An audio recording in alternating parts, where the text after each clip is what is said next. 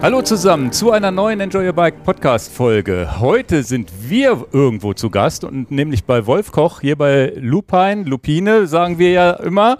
Da gehen wir später noch drauf ein, ob wir das überhaupt sagen dürfen. Also vielen, vielen Dank, dass wir hier sein dürfen. Ja, ist mir natürlich eine große Freude und Ehre. Und genau. Ja, wir sind hier in Neumarkt, Pölling. Das ist so südlich von Nürnberg. Ja, und durften auch schon durch die heiligen Hallen unten gehen. Da wird es auch ein kleines Video drüber geben und sehr, sehr spannend und freuen uns, dich heute mit Fragen zu löchern. Neben mir wie immer natürlich noch Dan Miesen. Wir haben schon ganz schön viele Fragen gestellt im Vorfeld. Das war schon super. Ja. Also kommt. Gut, also bevor alles losgeht, haben wir ja immer und denken wir uns immer so ein paar Entweder-Oder-Fragen aus, mit denen wir unsere Gäste überhaupt erstmal versuchen, so ein bisschen ja, zu wissen, das kann rot oder grün sein, kann auch was mit Licht zu tun haben, kann was mit Fahrrädern zu tun haben. Da würden wir jetzt gern mit anfangen. Okay, machen wir das mal. Ich fange mal mit der ersten Frage an. Ah, die ist ja einfach. Hell oder dunkel? Hell. Okay, hätte ich, ich fand die gar nicht so einfach. Du fandst sie sehr fand einfach. Die, ich fand die offensichtlich. Ich habe kurz Ja, überlegen aber- müssen. Ehrlich. fürs, kurz für, überlegen müssen. fürs Geschäft ist Ja, dunkel genau. ja auch nicht schlecht. Genau. Richtig, also ich habe kurz überlegen müssen. Da geht der Punkt doch an Ingo. Ich habe gesagt, die Frage ist zu offensichtlich. Nee, weil dunkel ist ja im Prinzip auch wichtig für uns. Das ist ja die Jahreszeit. Genau, also das ist von dem her. Also du darfst auch, du darfst auch gern was dazu sagen. wir sind wenn du nicht das so ganz möchtest. streng, Wir man muss so nicht immer was sagen. Man darf auch einen Joker setzen, wenn man nicht weiß, was man Okay. Die nächste Frage. Lumen oder Lux? Lumen. Morgendämmerung oder Abendrot? Abendrot. Warmweiß oder Kaltweiß? Kaltweiß. Klar, witzige Frage jetzt. Da haben sind wir vorhin kurz drauf gekommen, schon im Vorgespräch. Akku oder Dynamo? Akku natürlich. Der Alleskönner oder der Spezialist? Der Spezialist. Die nächste Frage musst du auch du machen, die hättest du eingetragen. Die nächste Frage. Mal sehen, ob du darauf antworten kannst und auch alles kennst. Das Leatherman-Werkzeug oder der HZ-Ratschenkasten? Dann nehme ich doch lieber den Leatherman. Sehr gut. Witzigerweise weiß ich gar nicht, was der HZ-Ratschenkasten ist. Kennst du nicht Deswegen HZ? wollte ich die Frage nicht stellen. Das hat doch eigentlich jeder, jeder HZ ist Mann doch- Heißt der HZ oder HC? Nee, HZ ist doch die Firma. das Werkzeug. Genau. Ja, ja, ne? habe ich auch. Das ist die teuerste Variante. ist also da? das sind die Was ist da teuerste drin? Ratschenkiste. Mann, das ist einfach eine schöne Werkzeugmarke mit hochwertigen Ra Ratsche ist hier, du weißt doch, was eine Du weißt ja, wann ist. ich Geburtstag habe, ne? Ich, ja. Das sind aber die teuersten. ja, die Also sind schon. Deswegen ja. Sind die Deswegen haben wir das so ein bisschen reingenommen. Genau, ne? ja, ja, Und ja, Leatherman ist jetzt auch nicht gerade ein Schnäppchen als, als Ja, als, stimmt. Wenn ich es unter dem Aspekt betrachten wollen würde, ja, hätte ich vielleicht doch lieber HZ genommen. Na Quatsch, du hast jetzt. du hast Leatherman gesagt. Ja, ist okay, gut. Du bist dran. Zu Fuß oder Radfahren? Radfahren. E-Bike oder Human Power? Boah, das ist jetzt wieder schwierig. Das heißt, egal wie ich jetzt antworte, E-Bike E-Bike. Drinnen oder draußen? draußen. Ich weiß ja ein bisschen, was du fahrradmäßig machst. Ich stelle die Frage trotzdem. Asphalt oder Gravel? Keins von beiden. Ja, habe ich mir schon gedacht, aber Asphalt oder Mountainbike? Ja, das ist besser Mountainbike. Habe ich mir schon gedacht, dass es so ist. Also ich korrigiere Asphalt zu MTB, du nimmst MTB. Ja, genau. Wieder so eine Frage, die nicht ich mir ausgedacht habe. Warum musst du das rechtfertigen? Elon Musk oder Markus Söder? Boah. Da jetzt zwischen Pest und Cholera wählen. Ach du, Das ist ja Maria und Josef. hier wird nichts geschnitten, ne? Stimmt, ich muss aufpassen, wir sind in Bayern. Also wenn ich dann mit dem Söder hier solche Spielchen mache, das ist nicht. Also wir nehmen Elon Musk, Okay, Tesla oder Land Rover? Land Rover. Ähm, das musst du auch du machen. Nikola Tesla oder Thomas Edison? Bah, gute Frage. Dann nehme ich doch den Tesla. Ich hätte gesagt, dann nimmst du den Edison. Okay. Wer das nicht weiß, so wie ich das nicht wusste, Ja, Thomas der Glüh Thomas Edison ist der Glühbirnenerfinder. Nicht nur das, Das ist schon richtig, ja. aber deswegen haben wir den reingenommen. Ja, ja. Hätte ich jetzt getippt, dass du den Ja, wir haben witzigerweise jetzt sogar Lampen gehabt. Äh, Wir haben eine Lampe ge gehabt, die Tesla heißt und wir haben eine Lampe gehabt, die Edison heißt. Ach, Das wusste ich tatsächlich Ja, nicht. wirklich? Es war kein, kein Mist, das war jetzt nicht deswegen als Frage. Aber wir haben von beiden jemals, jeweils eine Lampe gehabt. ach. Das ist jetzt wirklich Zufall. Das glaubt Ja, uns kein Mensch hier im. Podcast. okay. Philips Hue Smartlampen oder romantischer Kerzenschein? Wer ist denn Philip Hughes Smartlamp? Was ist denn Das das? war auch deine Frage. Also, Habe ich noch nie gehört. Smart, Smart gibt ja Home so Beleuchtung Lampen, zu Hause. So bunt leuchten können und alleine an und ausgehen und hey Siri, mach mal Licht an und so machen können. Wir gehen einfach, wir machen nicht Philips, wir machen Smart Home Beleuchtung. Ah, kann es sein, dass ich zu alt bin für sowas? Also wir nehmen demnach romantischer Kerzenschein. genau. Mach mal genau. Ist ja super. äh, flach oder Berge? Berge. Jetzt schwierig, ihr seid auf Hannover, ich weiß schon. Ah, oh. Tagsüber oder abends, nachts? Abends, nachts. Lastenrad oder Faltrad? Lastenrad. Kunststoff oder Metall? Ja, Metall. ACDC oder Mozart? Dann doch eher ACDC. Wobei ich Mozart auch okay finde. Das kommt natürlich auch immer so ein bisschen drauf an, das ist schon klar. Also Okay. ACDC oder Mozart? Dann eher doch ein bisschen mehr ACDC? Ja, ja, ja. Gut. Kein Licht ohne Dunkelheit oder kein Schatten ohne Licht? Kein Schatten ohne Licht. Gut. Sehr gut. Mehr war es doch schon gar nicht. Ja, okay, gut. Also das War harmlos, war ne? Nur bis ja. die Söder-Frage, die war Ja, vielleicht ein bisschen grenzwertig. Hätten wir jetzt aber auch, glaube ich, eindeutig geklärt. Der Umsatz geht zurück. Nein, alles gut. Ja, was natürlich jetzt, äh, wir haben viele, viele Themen, die wir uns hier überlegt haben über Technik und so weiter, was natürlich jetzt für uns am spannendsten ist und wahrscheinlich auch für die Hörer und Hörerinnen draußen. Die Firma Lupine, wie ist die entstanden? Wie ging's los? Mhm. Und ja, wie war dein Hintergrund? Was war die erste Lampe? Wann war das? Wie ist es losgegangen, Mhm. dass du gesagt hast, ich brauche irgendwie Licht? Ja, da können wir natürlich mal anfangen. Das ist ganz klar. Das, ähm, das Du bist Mountainbiker, das wissen das wir. ist, ich bin Mountainbiker und das ist eigentlich auch so eine Geschichte. Äh, ja, wie, wie kommt man dazu? Das ist im Prinzip aus dem Hobby entstanden. Das heißt, wir sind also damals, ich, jetzt bin ich also knapp vor 60, das heißt vor 30 Jahren, vor gut 30 Jahren, war das bei uns auch so, dass man sich dann halt zwei, dreimal in der Woche abends trifft. Und äh, mit dem Mountainbike jetzt auch gerade so hier in der Gegend einfach wirklich vergleichsweise entspannt durch die Wälder gefahren ist. Und da war das Problem im Herbst natürlich auch, wie es heute auch ist, es wird halt immer früher dunkel. Und da muss ich ein bisschen ausholen. Das heißt, ich habe auch früher schon immer eine Drehbank gehabt, eine Fräse gehabt, auch ein Schweißgerät. Und naja, dann hat man irgendwie, okay, hat man erkannt, es gibt Petzl-Stirnlampen, es gibt sonstige schwachen Lampen. Es gab damals auch ähm, äh, eine tolle Lampe aus Amerika, Secret Weapon, alles, was aus Kalifornien gekommen ist, war damals in den Anfangsjahren der, der Mountainbikes wirklich immer total cool. Und ähm, aber das war alles irgendwie nicht so wirklich gut. Und dann hat man sich, dann habe ich mir und ein paar Freunde haben uns gedacht, wir müssten das doch irgendwie besser machen können. Das muss doch möglich sein. Diese amerikanische Lampe ist sackteuer und war so wie viele amerikanischen Produkte damals eher, naja, sagen wir mal, lieblos zusammengetackert. Und ähm, also okay, dann war das klar, also man müsste jetzt irgendwie das selber machen können und vielleicht kann man es besser machen. Und ähm, da war im Prinzip der erste Ansatz, dass man erkannt hat, man kann beim Mountainbike mit einer Art von einer Taschenlampe nichts anfangen. Das ist zu wenig Power. Er ist zu eng. Ah. Das heißt, Taschenlampe ist ja immer so ausgelegt, dass wir eine möglichst große Reichweite haben, dass wir wirklich weit gucken können. Aber das ist das, was ich beim Fahrradfahren oder beim Mountainbike eigentlich gar nicht brauchen kann. Ich brauche eine relativ breite, gleichmäßige Ausleuchtung, am besten direkt vom Vorderrad. Ja. Und da hat man dann irgendwann festgestellt, stimmt, sowas gibt es überhaupt nicht. Das heißt, es gibt gar keine Lichtquellen, die überhaupt auf die Art funktionieren. Und dann waren es auch solche Zufälle. Dann hat auch irgendein Freund mal so eine Videolampe gehabt. Also das war so eine kleine Lampe, die man halt damals auf, auf irgendwelche Video, das waren VHS-Dinger, war das, hat man das da oben drauf. VHS-Rekorder, so ein Ja, ja, riesen Koffer. genau, Wie so- genau. Statt Ghetto Blaster mal eben eine genau, Videokamera genau. auf dem Und da Rücken. gab es dann eben auch so eine kleine Videoleuchte und die hat dann eben genau das gemacht. Das kennt ihr natürlich auch. Das heißt, es ist auch heute noch genau das Gleiche. Wir brauchen zum Videobeleuchten eine sehr breite, gleichmäßige Ausleuchtung und es war dann auch so, diese kleine Lampe konnte das eigentlich. Dann hat man sich, stimmt, die leuchtet eigentlich mal so, wie man es fürs Mountainbike brauchen könnte. Dann war schon mal die Lichtquelle eine schon mal irgendwie mal gefunden. Das war damals natürlich alles nicht so einfach. Heute ja, googelt mal kurz, dann weiß man den Hersteller von irgendwas. Und das war ja alles vor Internet.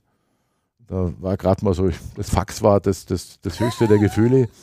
Und das war sehr, sehr aufwendig und schwierig, dann überhaupt rauszukriegen, wo denn dieser Reflektor, dieses Ding herkommt. Mhm. Das war eine japanische Lampe.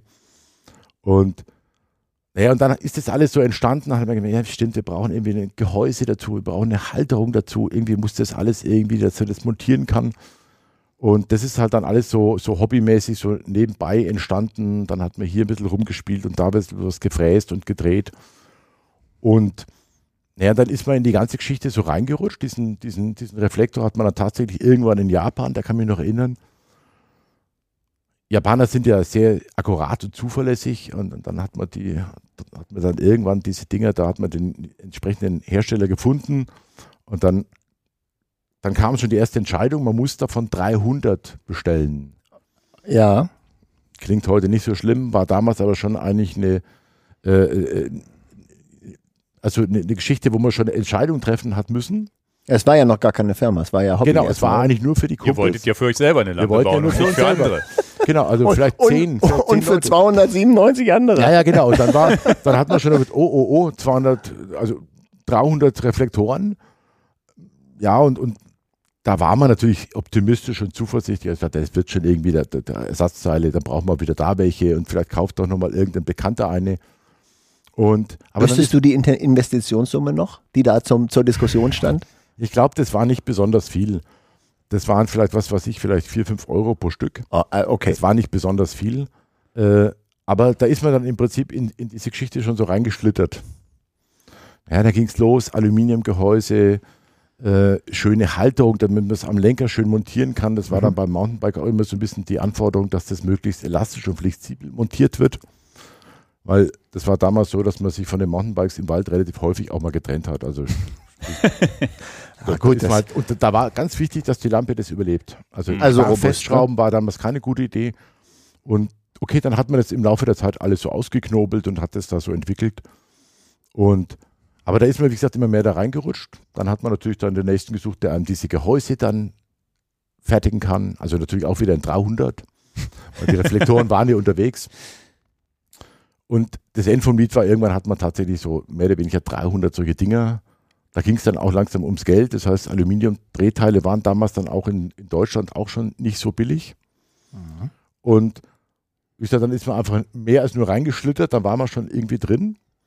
Und äh, dann war ich damals, ich sag's mal so, da war ich zumindest clever genug, dass ich mir Gedanken gemacht, okay, gut, wenn wir jetzt schon an dem Punkt sind, dass wir das wohl verkaufen müssen, weil es einfach zu viel ist, Ja, ja. Dann brauchen wir sowas ähnliches wie einen Markennamen, ein Logo, Mhm. Solche Dinge müssen bei. Und dann war das, wie das halt so läuft. Da hat man einen guten Kumpel, der ist Grafiker und dann lass uns mal überlegen, was können wir da machen.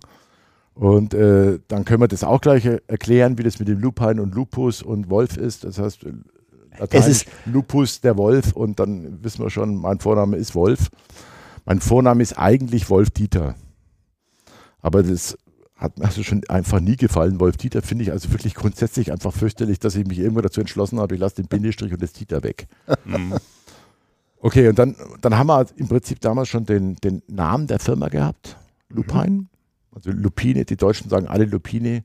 Seid ihr da sauer, wenn wir immer Lupine sagen oder hat Es- man sich dran gewöhnt? Man, gibt, man gewöhnt sich dran und das, man gewöhnt sich dran und man gibt auch irgendwann auf. Das heißt, das macht Aber die Idee war Lupine. eigentlich war es Lupine, weil Lupine ist eigentlich amerikanisch und bedeutet wolfsartig. Mhm. Aber okay, in Deutschland sagen alle Lupine und das ist okay. Das ist okay. Und, aber wie gesagt, dann war das genau so. Das heißt, man ist da so reingeschlittert, man hat es dann so gehabt. Und es waren dann auch tatsächlich von den zehn Freunden, waren es dann wahrscheinlich nur fünf oder sechs, die dann wirklich die Lampe kaufen haben wollen. Aber wie gesagt, wir haben einen, Markennamen gehabt und das war alles super. Und, und dann waren wir aber an dem Punkt, ich kann mich noch erinnern, das war eine Lampe mit dem kleinen Akku in so einem kleinen genähten Täschchen mit dieser schönen Lampe in, in, in, in Aluminium. Wunderschön gemacht. 425 Mark. Mhm. Da steht erstmal das 425 Mark vor 30 Jahren. Genau, das klingt heute. Da wirst du gleich, kannst du gleich auf dem Hacken umdrehen. Ja, Genau. das ist doch verglichen mit heute, sind das doch wahrscheinlich, naja, 600, 700 Euro Locker. vielleicht. Also damals war es so, dass ein ziemlich gutes Mountainbike 2000 Mark gekostet hat. Und du kommst mit einer Lampe für. Die ein Fünftel davon kostet. Ja.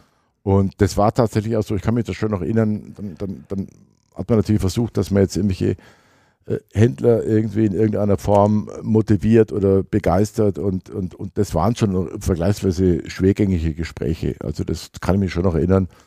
Äh, das ging dann natürlich auch genau so, dass das eigentlich über, über lange Zeit eigentlich praktisch nicht funktioniert hat.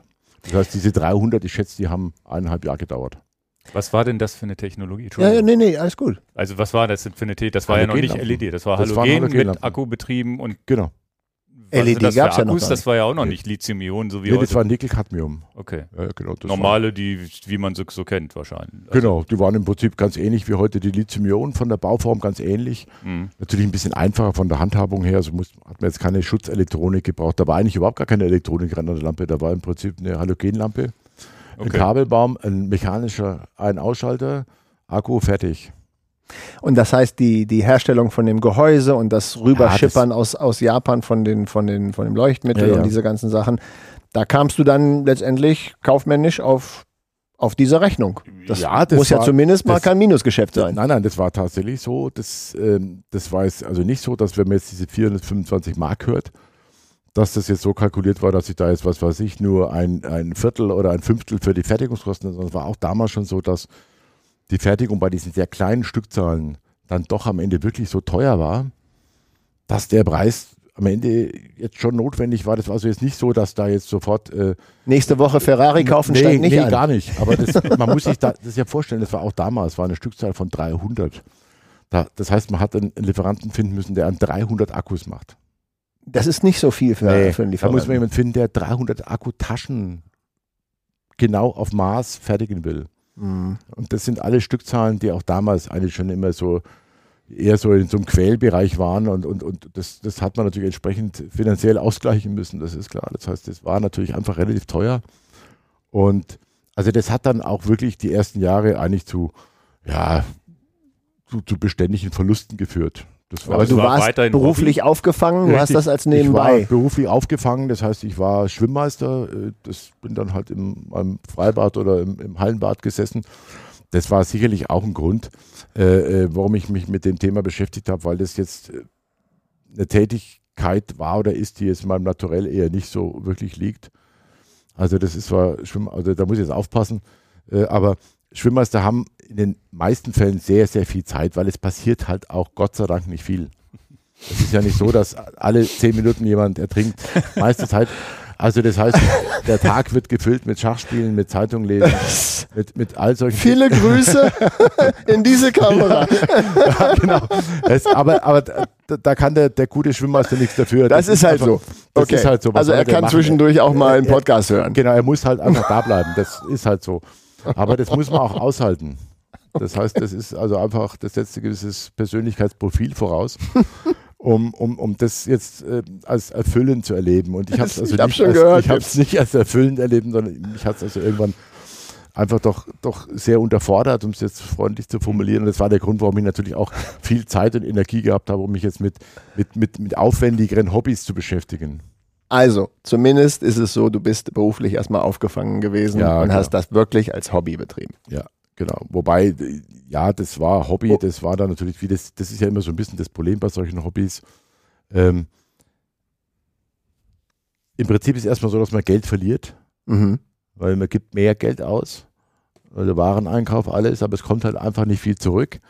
Und ähm, da kann ich mich auch noch erinnern, da gibt es dann, das, ist, das war damals ja keine GmbH, sondern das war eine Einzelunternehmung. Klar? Und bei Einzelunternehmungen ist es immer ein interessantes Spiel. Das heißt, man gibt im Laufe des Jahres so wenig Geld aus wie möglich, um am Ende des Jahres vom Steuerberater erklärt zu bekommen, was dabei rumgekommen ist. Und das war dann regelmäßig über viele, viele Jahre genau so. Da, das Wort habe ich mir noch gemerkt, das ist dann sogenannte Kümmerexistenz. Eine Kümmerexistenz. Mhm. Heute sagt man Liebhaberei, glaube Ja, ich. Ne? also damals war das Kümmerexistenz und da hat mir immer der Den Steuerberater. Begriff habe ich noch nicht gehört. Am Ende des Jahres hat er mir immer gesagt, jetzt Herr Koch, jetzt seien Sie mir nicht böse, aber lassen Sie es doch gut sein. Das, das führt doch einfach nur zum, zum, zum stetigen Aderlast und zu dem, zum Verlust von den letzten finanziellen Reserven. Und ähm, das war auch so, dass, also jetzt, ich war damals auch schon verheiratet, also das war doch in der Familie auch immer wieder ein Thema. Ob es nicht andere Möglichkeiten Wir können doch nicht in Urlaub ja, fahren. Papa hat wieder Lampen gebaut. Gibt, genau.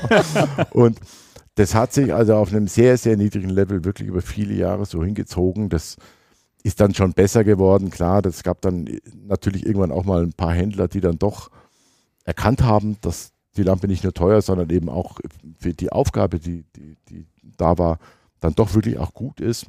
Aber das war, haben wir vorhin schon drüber gesprochen, war 425 Mark natürlich ein sehr, sehr, sehr langer Weg, bis dann wirklich sich so eine, so eine kleine Fangemeinde entwickelt hat und, und gebildet hat, die dann wirklich erkannt haben, warum es denn Sinn macht, so relativ viel Geld für so eine Lampe für Mountainbikes auszugeben. Also wie gesagt, das war schon ein sehr, sehr langer Weg. Und äh, ich würde mal sagen, das war sicherlich die ersten zehn Jahre war das im Prinzip eigentlich eher.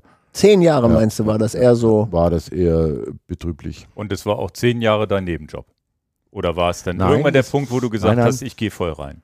Äh, nee, das war sicherlich, äh, ich würde mal sagen, so nach, schon nach zwei, drei Jahren hatte ich so den Eindruck, dass es besser wird. Und dann kamen die nächsten Jahre mit dieser Kümmerexistenzproblematik. Mhm. Und da ist natürlich dann der Druck auch größer geworden, weil dann war mein Job dann natürlich weg. Das heißt, dann ist immer mehr dieses Problem entstanden, dass es jetzt dann doch. Das muss wäre, funktionieren. Wäre schon schön, wenn immer was rüberkommt. Da war ich dann wieder eher mehr von dem Gehalt meiner Frau abhängig. Mhm. Die war als Erzieherin beschäftigt und äh, also das war schon auch immer wieder ein, ein, ein Thema bei uns natürlich in der Familie. Und äh, wie gesagt, war am Anfang wirklich, wirklich zäh. Gab es denn einen Meilenstein oder einen Punkt in, in dieser Zeit, wo du gesagt hast, wo, wo es dann auf einmal losging, mhm. wo dann ein Erfolg auf einmal kam? Mhm. War es ein Produkt oder ja, das, Händler? Oder? Das war eigentlich äh, tatsächlich so ein bisschen die Situation, dass äh, äh, das waren diese Jahre, wie gesagt, wo es vergleichsweise träge oder zäh voranging war mir natürlich klar, dass ich vertriebstechnisch schon mehr machen muss, als jetzt hier irgendwie in so einem kleinen Dorf rumsitzen. Und dann habe ich natürlich auch entsprechende Fachmessen besucht und habe schon auch versucht, sowas wie Importeur oder äh, größere Händler in irgendeiner Form zu aktivieren oder zu begeistern. Und, und, und dieser Punkt war dann tatsächlich, dass ich äh, für die Schweiz einen Importeur gefunden habe. Ah. Und, ähm, und das war dann tatsächlich so ein bisschen so ein, so ein Punkt, an dem sich die Sache gedreht hat. Weil Schweiz vielleicht mehr Anspruch an Qualität hatte und dafür bereit war, mehr Geld auszugeben? Ja, natürlich. Das hätte ich jetzt einfach mal so unterschwellig. Ja, hätte ich jetzt, hätte ich jetzt so unterschwellig. Das war sicherlich auch damals so, genau. Das heißt, wir haben damals eine ähnliche Situation gehabt wie heute auch. Das heißt, die Schweizer haben eigentlich ein, ein höheres verfügbares Einkommen gehabt. Und da war also mein, mein gewünschter Verkaufspreis eher darstellbar als jetzt bei uns in Deutschland. Ja, ja. Und, und da war das genau so. Ähm, und dann ging es mit diesem Schweizer Importeur los. Und der hat dann für uns auch so ein bisschen den Effekt gehabt, dass wir mehr darüber nachdenken haben müssen, dass die Lampen dann auch mal zuverlässiger, belastbarer, besser produzierbar werden. Und das war dann schon der Punkt, wo die Lampen dann insgesamt auch von der Qualität her besser geworden sind. Ah, ja. Weil natürlich auch klar ist, ähm, wenn ich jetzt einen Endverbraucher habe und da habe ich irgendein ein, ein Verarbeitungsproblem oder ein Stecker fliegt davon oder was auch immer, dann kann ich das vergleichsweise einfach und unauffällig lösen. Aber ein Importeur ist verständlicherweise, was solche Details angeht, eher äh, weniger tolerant. Das mhm. heißt, da ist der schnell nimmer dabei, wenn, wenn, wenn da wirklich größere Serienprobleme auftauchen.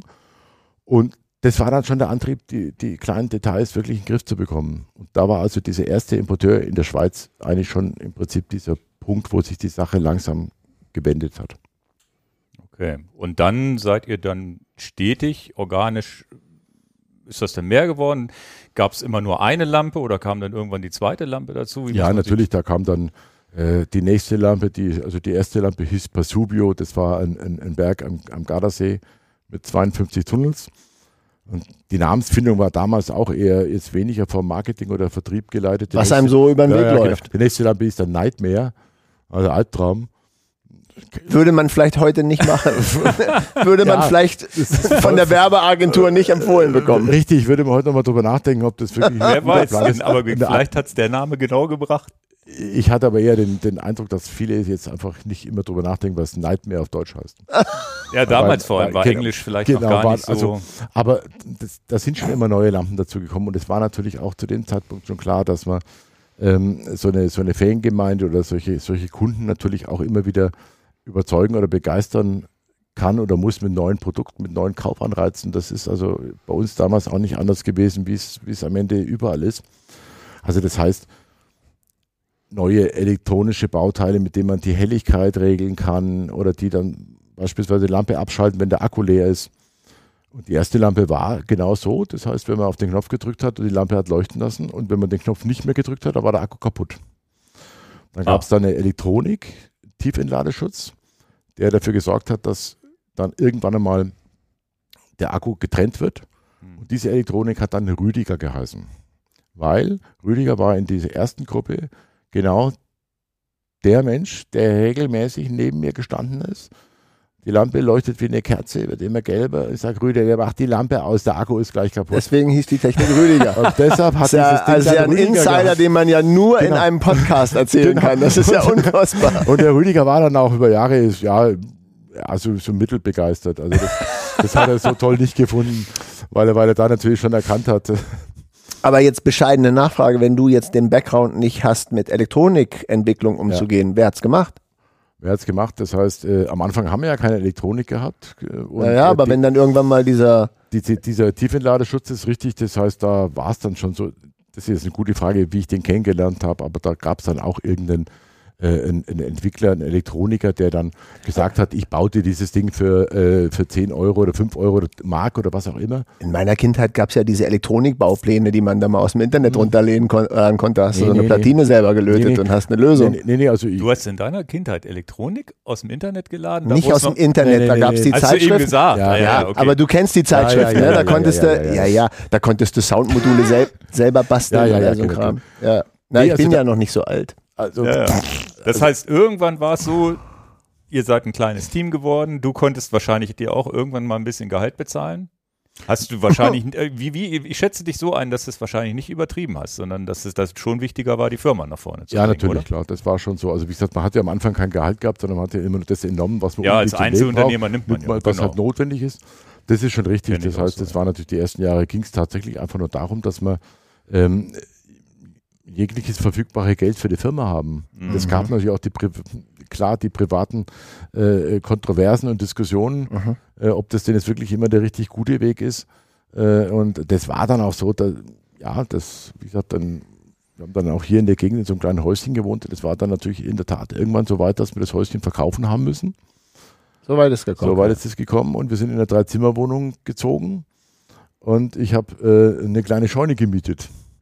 Das sind natürlich schon auch Dinge, die eine Beziehung durchaus auch. War diese Scheune schon der, der Schweinestall, den wir da auf Ja, dem Foto war, gesehen richtig, haben? Das war der, aber da vorher war man in einem eigenen Häuschen. Okay.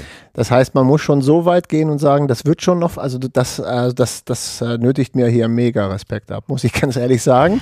Wo ich sage, ich, da würde ich selber bei mir hinterfragen, ob ich da sagen würde, okay, es soll halt wohl nicht sein. Und du hast, also das ist ja für mich eher, wo ich sage, mega Respekt, dann nicht zurückzustecken und sagen, nein, das wird schon was werden.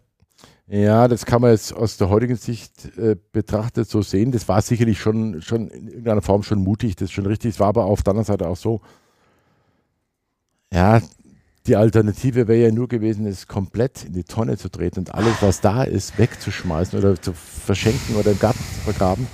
Und das ist natürlich auch, ich würde mal sagen, das ist wahrscheinlich bei den allermeisten Unternehmern so.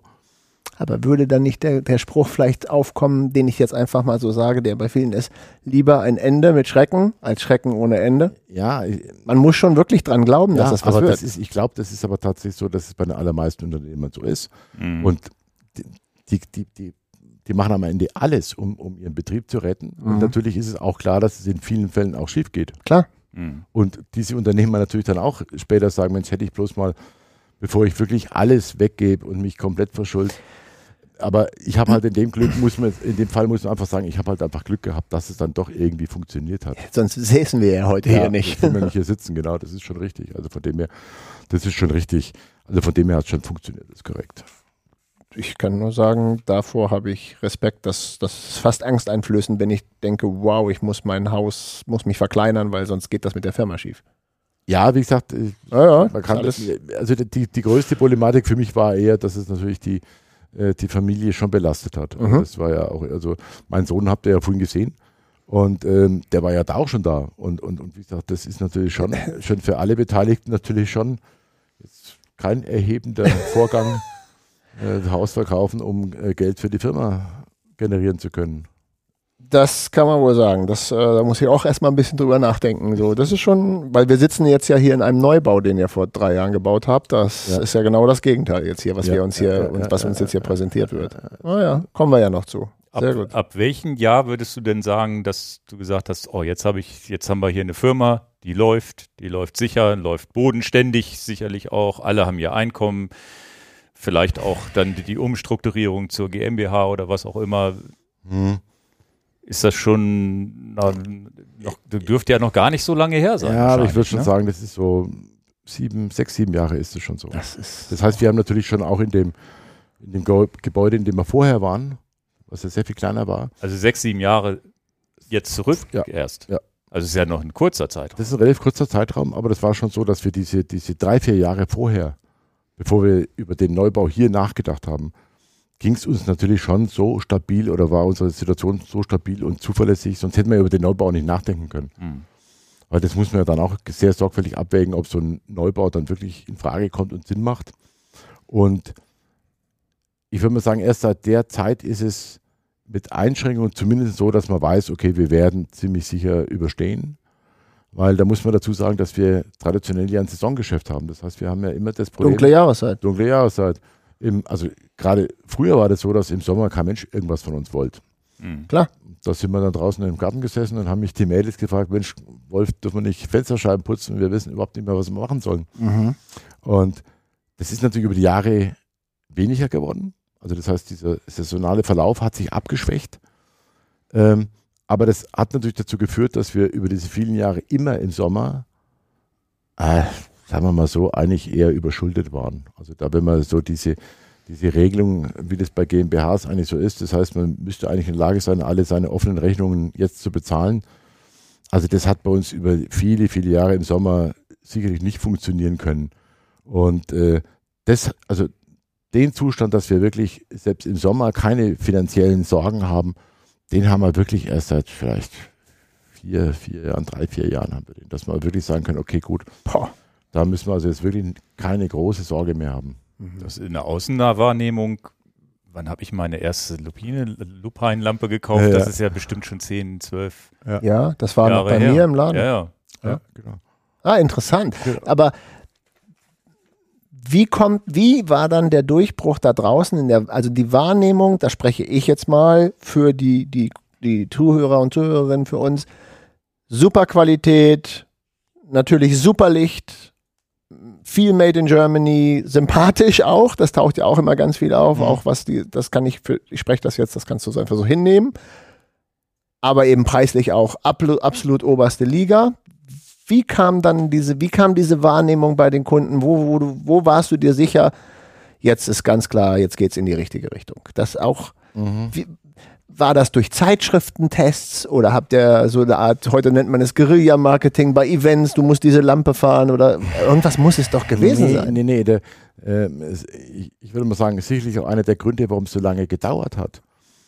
Das war im Prinzip, dass es eigentlich nur über, ja, also das ist eine blöde Formulierung, Mund-zu-Mund-Propaganda. Nee, das ist gar nicht blöd. Das ist, äh, das Wort klingt so doof, aber, aber das war genau im Prinzip das. Das heißt, das ging deshalb so langsam, weil ich immer warten musste, bis der Freund, der sich die Lampe gekauft hat, der war dann so begeistert und hat es erst dann seinem Freund erzählt. mhm. Mhm. Also die Lampe hat dann aber auch in vielen Fällen erst über ein, zwei Jahre überzeugen müssen. Erst Mhm. dann wollte der Freund seinem nächsten Freund äh, der empfehlen. Schneeballeffekt war Ja, nicht schnell genug. Genau, das ging halt, genau deshalb ging das so langsam. Mhm. Und das war aber im Prinzip eigentlich schon äh, im Prinzip der Schlüssel, dass, dass die, die Zufriedenheit und äh, Begeisterung vom, vom normalen Benutzer eigentlich immer der entscheidende Schlüssel war. Mhm. Das Aber ist, ihr habtet ja, du sagst jetzt normaler Benutzer, aber ihr wart ja wahrscheinlich am Anfang, so wie ich das auch damals, als mal mit meiner ersten Lampe, da musste man schon wirklich sagen, man fährt nachts vielleicht Fahrrad, macht Mountainbike oder man ist Bergsteiger. Ich glaube, Mhm. ihr seid auch ganz stark in diesem Mhm. Trailrunning, Bergsteiger und, und Alpenüberquerungsding. Da habt ihr ja doch eine relativ kleine Nische erstmal nur gehabt. Mhm. Erst heute habe ich das Gefühl, dass so, so auch ähm, Leute, die irgendwo zufällig am E-Bike so eine Ja, ja. Lupine-Lampe dran haben, dass so normale Menschen die Marke wahrnehmen. klar, das war natürlich damals auch noch ein zusätzliches Problem. Nur die Freaks. Genau, wir waren also in der Supernische, äh, Mountainbikes. Und dann, äh, was ähm, aus der heutigen Sicht eigentlich auch die Sache nochmal zusätzlich erschwert hat, die Lampen waren ja auch damals schon nicht zugelassen. Also Ja, schon, ja. schon Anfang der 90er Jahre, 91, haben wir vom Kraftfahrtbundesamt Post bekommen, dass wir den, den Vertrieb der Lampen einzustellen haben, dass die Gewinne, die wir damals nicht gemacht haben, abgeschöpft werden könnten. Und seitdem Gut, dass ihr keine Gewinne gemacht habt. Genau, das war damals sehr hilfreich und, äh, und das war also tatsächlich, seitdem war das schon auch marketingtechnisches Problem, weil wir die Lampe nicht als Fahrradlampe verkaufen Ich habe euch ja auch wahrgenommen durch Helmlampen. Mhm. So habe ich euch wahrgenommen. Genau. Ja.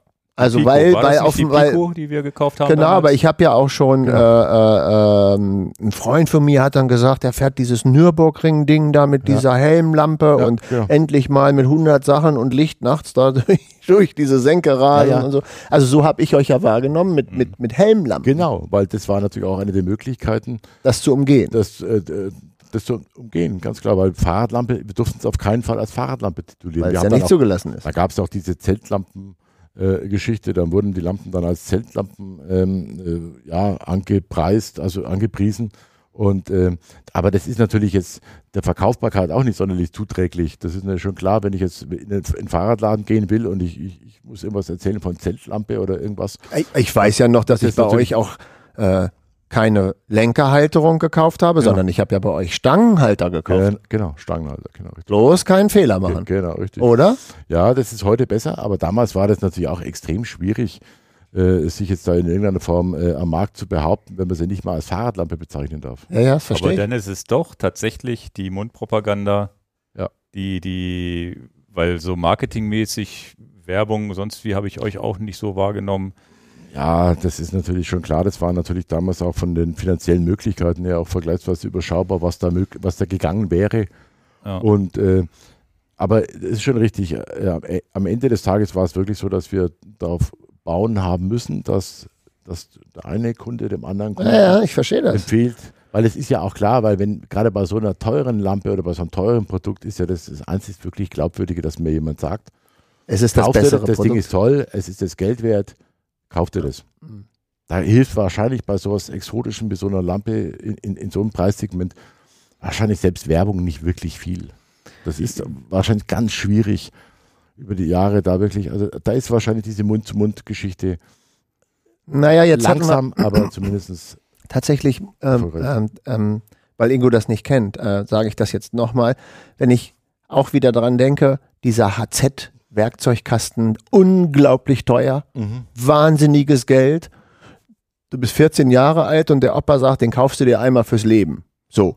Das heißt, wenn etwas wahnsinnig viel Geld kostet, muss ich schon dieses Vertrauen haben, das hält auch sehr, sehr lange und das lohnt sich, diese Investition zu tätigen. korrekt.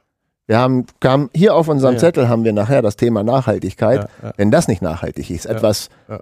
Kaufen, was lange hält und, und das, äh, das ja, da kommen wir später ja auch noch. Ja, aber Genau. das muss man natürlich auch äh, regelmäßig beweisen. Das ist natürlich Ja, ja, auch das ist Problem. ja- Und Äh, das beweist sich aber erst, hast, das ist Genau. auch wieder, das beweist sich erst nach fünf, sechs Jahren. Ja, genau. Naja, Das ist ganz das- klar. Ja, das ist das nächste Problem. Aber Das- dann habt ihr jetzt, jetzt nehme ich euch aber aktuell in dem Markt wahr, wo ich sage, eure Marke hat ja mittlerweile dann in den letzten paar Jahren wirklich ein Standing bekommen, glaube ich. Also Mhm. jetzt ist es nicht mehr so, dass ihr der Underdog seid, der nur unter Spezialisten bekannt ist. Im Gegenteil, spürt ihr dadurch jetzt vielleicht auch Druck? Ist da vielleicht auch der Druck aus China groß, wo dann, wo ihr dann in den Fokus geratet, gerät, dass, dass man auch vielleicht mal was nachbaut? Ist das vielleicht jetzt ein umgekehrter Druck, den man hat, wenn man auf einmal den Erfolg hat? Ja, ich sage mal so, den Druck haben wir natürlich schon, also den haben wir eigentlich schon immer. Das heißt, wir werden regelmäßig kopiert. Also die damalige Gummi-O-Ring-Halterung, die kennt ihr wahrscheinlich, nein, wahrscheinlich nicht mehr. Aber die wird heute noch von Chinesen verwendet. Die war bei uns 10, 15 Jahre patentiert, aber die ist heute noch in, in, in in China äh, sehr geläufig.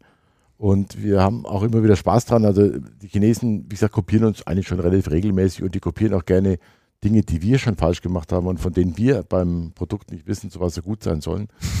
Und, ja, wirklich. Also wir haben dann die werden auch kopiert. ja, ja, da, also da werden auch die, die sinnlosen Fehler von uns mit kopiert. Und das ist natürlich schon klar, dass wir natürlich vom, vom, von, von allen Wettbewerbern natürlich beobachtet werden. Und, und es gibt auch, wie gesagt, ob man jetzt, wenn man es eine Pico nimmt, dann, dann wird man 20 Kopien chinesischer Herkunft finden, die so ausschauen wie eine Pico. Kämpft ihr da regelmäßig gegen an oder ist es so, dass man da irgendwann die Segel streicht? Nee, da, da gibt es eigentlich kein Problem. Wir müssen, wir müssen halt einfach schneller sein und besser. Das heißt, äh, äh, wenn wir sehen, dass ähm, uns irgendjemand in irgendeiner Form mit der Ko Kopie äh, jetzt irgendwie belästigt, sagen wir es mal so, dann müssen wir halt einfach mit der nächsten Generation wieder einen Ticken besser sein. Da gab es auch mal so eine Geschichte, wir haben eine Alpha, das ist die, die, Mhm. größte Lampe, das, Ah, das ja. ist ja so, eine, so ein ja, so ein Leuchtturmprojekt, nennen wir es mal so. Da geht es also jetzt nicht um die Sinnhaftigkeit, es geht nur darum, dass er einfach Hat nicht hellste- 7000 Lumen oder so? 8000 noch was. 8000. Also es geht nur darum, dass das Ding die hellste von allen sein muss. Und das war total witzig. Die erste Alpha, die haben wir auf der Eurobike vorgestellt. Mhm. Okay, gut. Dann hat sich irgendwie die, die, die, die Fertigungsvorbereitung hat sich gezogen. Also End vom Lied, äh, der nächste japanische, äh, der erste Chines nächste chinesische Hersteller hat schon gleich die, So was die ähnliches. passende, eine 1 zu 1 Kopie praktisch. Hat von, von außen praktisch gleich. Er hat aber das Problem gehabt, dass er die Lampe ja nicht kaufen konnte. Er hat nur auf der Eurobike die Lampe sehen können. Ah. Und der war also dann tatsächlich vor uns am Start. Und wir haben dann nochmal nachgeschärft, dass unsere Lampe dann, dann beim Serienstart natürlich wieder doch das notwendige Quäntchen heller ist. Aber da haben wir uns dann auch gedacht, okay, da müssen wir aufpassen, wir dürfen also nicht zu langsam sein. Also wenn wir dann mit der Markteinführung ein Jahr brauchen, dann haben wir es äh, bei, bei manchen Chinesen schon geschafft, dass die uns kopieren. Das ist ja krass. Also deshalb muss man da natürlich immer schauen, dass man einfach schneller und besser und kreativer Aber die können doch dann nur mit Fotos gearbeitet haben von der Ja, Wette. klar. Der der hat halt auf der Eurobike ein paar Fotos gemacht. Okay. Und dann haben sie sich hingesetzt. Dann haben wir gesagt, okay, dann machen wir so eine Lampe. Und das war für uns zumindest ein gewisses Warnsignal. Wir müssen aufpassen, dass man also die, äh, die Markteinführung nicht über eineinhalb Jahre hinschleppt, Mhm. weil dann wird es Mhm. dann schon sch- kompliziert. Also festzustellen ist, ihr sagt dann, wir verschwenden nicht viele Zeit für Anwälte und, und Rechtsstreitereien, sondern wir versuchen einfach durch das bessere Produkt zu das, überzeugen. das, das, das macht auch relativ wenig Sinn. Das heißt, wenn wir jetzt darüber nachdenken, ob wir in China, ja, ja, ich kann es mir schon also vorstellen. das ist vergleichsweise aussichtslos. das macht einen Mürbe. Ja, das, das bringt nicht viel. Das heißt, Mhm. also das, da, da ist es wirklich der bessere Weg, einfach schneller zu sein. Ihr macht jetzt ja Made in Germany. Das ist sicherlich auch ähm, wahrscheinlich das, also ihr werdet sicherlich oft zu hören bekommen, oder wir bekommen es ja auch in unseren Videos zu hören, Mensch, das wäre mir jetzt aber alles ein bisschen teuer. Erstmal, was sagt man solchen Leuten und äh, wie sehr spielt da auch das Made in Germany die Rolle? Wie weit könnt ihr Made in Germany überhaupt, also ihr werdet sicherlich nicht zu 100 Prozent, also so, da ist ja auch mal Bluetooth drin und so, sowas gibt es ja hier in Deutschland gar nicht gefertigt. Ja. Ähm, wie, wie, wie muss man sich das vorstellen? Wie geht ihr mit sowas um? Ganz entspannt oder, oder antwortet ihr auf solche E-Mails und gebt da jedes Mal sagt, Mensch, wir entwickeln ja auch und dies und jenes? Wie, wie geht man damit um? Ich sage es immer so, normalerweise ist es jetzt bei uns so, dass wir das, das Thema Made in Germany eigentlich auch auf der Homepage oder wo auch immer jetzt nicht sonderlich nach vorne kehren. Okay. Also das ist jetzt nicht so, dass wir jetzt da äh, im, im großen Stil damit Naja, werben und erzählen, wir das. Ich weiß schon, es gibt so Betriebe, die machen das so, die sagen, Made in Germany rettet deutsche Arbeitsplätze. Ähm, ja, ist okay, kann man machen, aber mir geht es eigentlich im Prinzip bei der ganzen Geschichte jetzt nicht wirklich primär um die deutschen Arbeitsplätze. Das ist ein schöner, schöner, positiver Nebeneffekt natürlich. Aber es geht mir eigentlich eher darum, die besten Lampen produzieren zu wollen. mhm. Und das geht natürlich einfach unter allen Umständen am allerbesten, wenn wir das hier in Deutschland machen. Okay. Und dann ist es schön, freut mich, wenn, wenn wir natürlich dann jetzt hier auch deutsche Arbeitsplätze schaffen. Aber das klingt jetzt ein bisschen schwierig, aber wenn ich die Lampen, wenn wir die Lampen in Papua-Neuguinea besser produzieren könnten und die dann am Weltmarkt leistungsfähiger wären, dann würde ich mir das sehr gut überlegen. ehrliche Antwort. Ja, ist so. Also wie gesagt, das ist mein persönlicher Fetisch. Mein Aber persönlicher ist es denn ja, auch- die hellsten Lampen zu haben? Ist es dann auch, du kommst aus dieser Region, die Firma ist hier gegründet und du hast hier auch das beste Netzwerk? Ja, natürlich auch, klar. Ne? Denn ein Netzwerk jetzt nach Ja, China und Nein, klar. Papua-Neuguinea aufzubauen, ist auch nicht mal. Natürlich, das ist natürlich auch äh, sicherlich richtig, dass wir hier auch sehr viele Lieferanten haben. Äh, und ähm, gerade jetzt so in, in, in diesen, in diesen Corona-Zeiten oder jetzt hier in irgendwelchen Zeiten, in denen elektronische Bauteile knapp sind, sind es Mhm. natürlich auch diese langjährig gewachsenen Beziehungen, die uns natürlich auch, was die Lieferfähigkeit angeht, wirklich helfen. Weil wenn man sich 10, 15, 20 Jahre lang kennt, dann funktionieren manche Dinge dann doch noch ein bisschen anders, als wenn man alle halb Jahr äh, seinen, seinen Bedarf an einer, bei, einer, bei einer anderen Quelle deckt. Und das spielt natürlich sicherlich auch eine Rolle. Wärst du denn bereit, uns einen minimalen Einblick hinter, hin, Einblick hinter die Kulissen zu geben? Was gehört zu so einer Lampe? In wie viele Einzelteile würdest du die blockmäßig denken? Und was kommt denn nun woher? Dass das hier zusammengeschraubt mhm. wird, das haben wir hier gerade Ingo ja, und ja, ich sehen dürfen, bevor ja, wir den Podcast klar, gemacht haben. Und das werden wir in einem YouTube-Video ja auch noch zeigen. Also wo alles zusammengebaut wird, das ist ja, das also wenn das nicht Made in Germany ist, was sind dann Made in Germany? Ja, aber da muss man natürlich schon ganz realistisch bleiben. Ähm, ähm, wir haben ja schon vorhin drüber gesprochen, Bluetooth-Module ist ein schönes Beispiel. Gibt es ja in Deutschland nicht. Die gibt es in Deutschland nicht. Die werden zwar von amerikanischen Firmen äh, äh, ja, vertrieben, aber wo werden sie produziert? Natürlich wieder mal in China. Das ist einfach so. Und wir haben da auch viele andere Dinge, nehmen wir mal jetzt mal Ladegeräte. Ja. Äh, wir hätten vor 10, 15 Jahren in Deutschland noch Ladegeräte produzieren lassen können. Ja. Aber diese Hersteller haben ihre Fertigungskapazitäten natürlich auch nach Asien verlegt. So, das heißt, wir haben also heute die Situation, dass wir bei, bei einigen Bauteilen oder Komponenten überhaupt gar keine Alternativen haben. Mhm. Selbst wenn wir das wollen. Mhm. Aber es, wir haben keine Alternative. Das heißt, wir können jetzt gerne mal so, so, eine, so eine gewisse Liste durchgehen. Nein, man, nur mal die Blöcke. Ne? Ja, aber die Blöcke, da stellt man ja. fest, also wie gesagt, bei Elektronik ist es tatsächlich so, die Elektronik, also wird bei uns in, in Deutschland bestückt, vollkommen klar. Äh, aber die Elektronikboards, ein Großteil der Bauteile kommen am Ende des Tages aus China. Mhm. Ist so. Spritzgussteile kommt auch ein relativ großer Teil aus, aus Deutschland, hier aus der Umgebung. Äh, bei den Lampengehäusen, da ist es schon wieder anders. Die kommen alle miteinander aus Taiwan. Weil Taiwan weltmäßig mit Aluminiumproduktion ganz weit vorne liegt. Da kommen ja auch viele Vorbauten und Lenker und sowas richtig, her. Äh, richtig, Taiwan ist ja mittlerweile kein, äh, kein Billiglohnland mehr, ist also eher auf dem Preisniveau eher wie Europa. Äh, aber die Taiwanesen sind, äh, sind es gewöhnt, sehr anspruchsvolle Finish-Probleme anspruchsvoller Kunden auch wirklich umzusetzen. Das heißt, wir sind natürlich, was jetzt diese Oberflächen angeht, ob matt, rau oder glänzend, natürlich entsprechend anspruchsvoll und da sind Taiwanesen einfach über die vielen Jahrzehnte in der Bike-Branche vergleichsweise belastbar und können das auch wirklich umsetzen.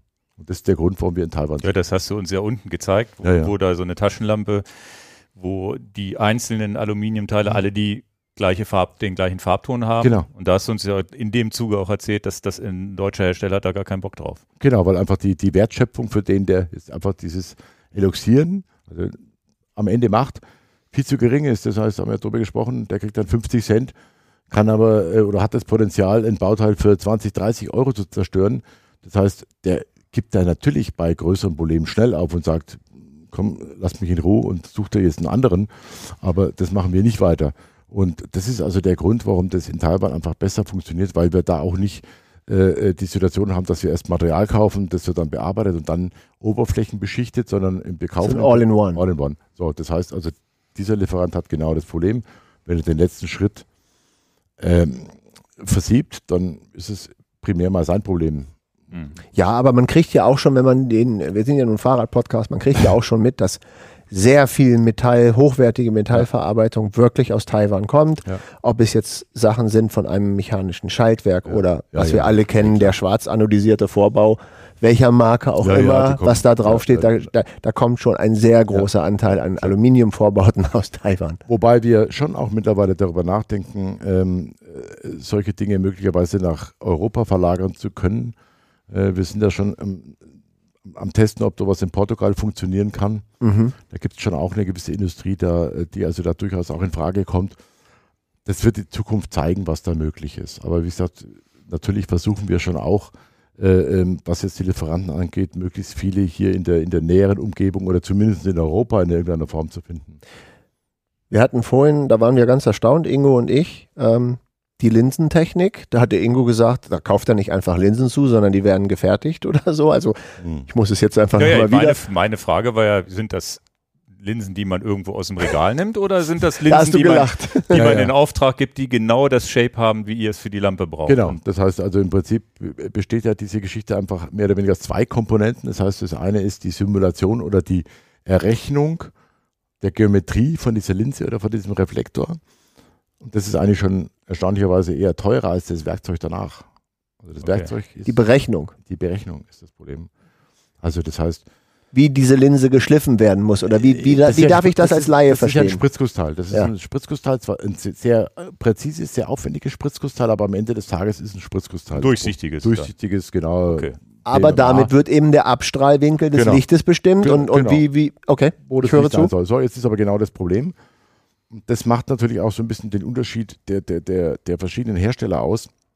Das heißt, wir, wir definieren ja im, im, im Vorfeld, wo soll es hell sein, wie viel Licht soll wo sein, welche Reichweite, wollen wir direkt vor dem Vorderradlicht Ja. haben, wollen wir links oder rechts besonders viel oder weniger Licht haben. Ja. Äh, Das auch immer mit der, mit der Problematik im Hintergrund, dass wir ja nur eine gewisse begrenzte Lichtmenge zur Verfügung hat. Man Mhm. muss also dann auch immer Kompromisse eingehen. Ähm, Also mehr Reichweite, mehr Randausleuchtung. Ja. Und das ist natürlich auch sicherlich eine gewisse Erfahrungsgeschichte. Das heißt, über die vielen Jahre weiß man dann schon ungefähr, welche Lichtverteilung der typische Benutzer favorisiert und welche nicht. Und, aber das ist das, was dann mit dem Lichtdesigner überhaupt erstmal erarbeitet werden muss, mit welcher Lichtquelle, mit welcher Technik, also mit, mit Reflektor, mit Linse, kann man überhaupt das Ziel erreichen, was man will. Ist das ein Beruf? Lichtdesigner, Ja. wie ich diese Ja. Linsen zu ja, fertigen habe. Ja, ja, das ist natürlich. äh, das- Also auch wie die Automobilindustrie das braucht, wie muss der genau. Scheinwerfer sein? Ganz das genau. ist ja und da neu. da gibt's in Europa drei, vier ähm, äh, entsprechende äh, Unternehmen, die, die sich auf solche, solche Dinge spezialisiert haben. Und das ist natürlich schon klar, die wissen natürlich auch, dass sie ja relativ, äh, relativ kleine Familie sind und treffen sich wahrscheinlich einmal im Jahr, um die Kostenstruktur miteinander Ach zu so, du meinst jetzt, also du, Also, das ist abartig teuer, das ist Wahnsinn. Also das ist ach so, weil die sagen, wir sind ja die Ja, Spezialisten. ja, natürlich. Ah, Klar, ja. Die, die, Und das ist aber definitiv Know-how in, Ja. in Deutschland, Europa. Ja, ja. Das, das Das- ist dann das wieder besser als in China oder ist das in China genauso gut? Nein, das ist hier schon noch deutlich besser. Äh, auch der, der Werkzeugbau, was diese Linsen angeht, was diese Reflektoren angeht, der ist in der Tat in Deutschland auch nochmal eine ganze Schippe besser. Das heißt, eure Linsen sind wieder made in Germany Ja, dann? natürlich. Ja, Und- natürlich. Ja, das okay, würde ja, ja, stimmt. also Hast du für dich ist es jetzt wieder natürlich, für aber, uns wäre es es ist zum wieder. Beispiel ganz erstaunlich, dass, äh, dass es relativ viele Hersteller gibt, die Taschenlampen in China produzieren und Ja. die entsprechenden Linsen hier in Deutschland produzieren lassen. Und die da hinschicken. Ja. Ach nein. Das, da Ehrlich jetzt? Ja, ganz große. Weil die Linse so einen hohen Anteil an der Qualität Ja, hat. genau. Ach ja. Okay. Weil das Problem ist ein bisschen, das heißt, äh, wenn man so eine, so eine Linse, äh, ihr müsst euch vorstellen, wenn die sehr, sehr präzise sein will, oder so ein Reflektor genauso. ja. Reflektor ist im Prinzip danach hochglanz verspiegelt. Das ist ja das Teil, was hinten Genau, das widerspiegelt. genau. Das ja, versteht So. ja jeder. Genau, dann hat man das Problem, im Prinzip ist so, wenn man eine Maschine, also wenn man es ganz präzise und genau haben will, dann braucht man eine Maschine, die diese Oberfläche ohne, ohne Handarbeit oder, oder mechanisches Zutun erzeugt. Auf ein Hundertstel Millimeter genau. Also das Teil muss da perfekt rauskommen. Das muss da rauskommen und danach wird es doch beschichtet und dann ist es absolut spie- verspiegelt und absolut perfekt. ja. So, die Maschinen muss man haben und es scheint auch so zu sein, man muss mit denen auch umgehen können. So, die Ch- Chinesen machen das eher ein bisschen anders, das heißt, die tendieren zum Handpolieren. Okay.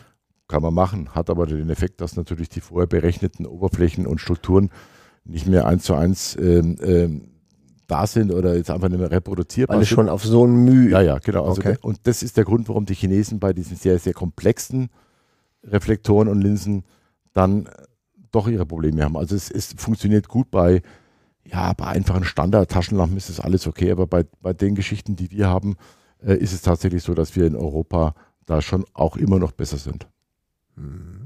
Spannend. Vielleicht, damit wir irgendwann, wir müssen ja noch weiter hier kommen. Wir wollen, wollen ja auch noch fragen, wie eine Lampe entwickelt wird. Aber bevor ich dazu komme, wer jetzt noch, ihr seid ja Stand heute, wie viele Mitarbeiter seid ihr? Was für Arten von Mitarbeitern habt ihr? Was, wer macht hier was? Und auch, ähm, ja, jetzt haben wir auch gehört, dass wahrscheinlich der Lichtdesigner wird wahrscheinlich gar nicht hier sitzen, sondern dann externe Firmen. Wie, wie muss man sich das vorstellen? Aktuell. Äh, Ja, äh, schon klar, wir haben im Prinzip schon auch mehr oder weniger die, die gleichen Strukturen oder ähnliche Strukturen wie, wie viele äh, fertigende Betriebe. Das heißt, wir haben äh, klar, dass wir natürlich eine Auftragsabwicklung haben, das ist schon klar. Äh, wir haben auch für die Fertigung entsprechende Mitarbeiter, wir haben einen Versand Mitarbeiter, wir haben auch eine Buchhaltung, ist auch klar.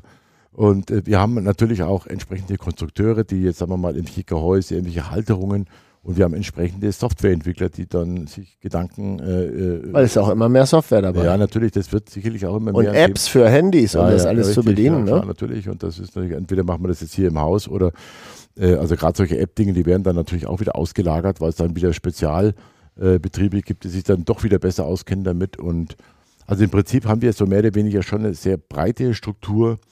Ähm, und in der Fertigung zum Beispiel so, dass wir da ist, also was jetzt die, äh, die, die, die Berufe angeht, da haben wir vom äh, Metzger über, über Bauzeichner, wir haben also alles Mögliche. Da geht es auch im Prinzip jetzt gar nicht um die Vorbildung, das ist gar nicht so das Thema, sondern es geht eher darum, dass er halt eben äh, handwerklich wirklich geschickt und geduldig und, und, und genau ist.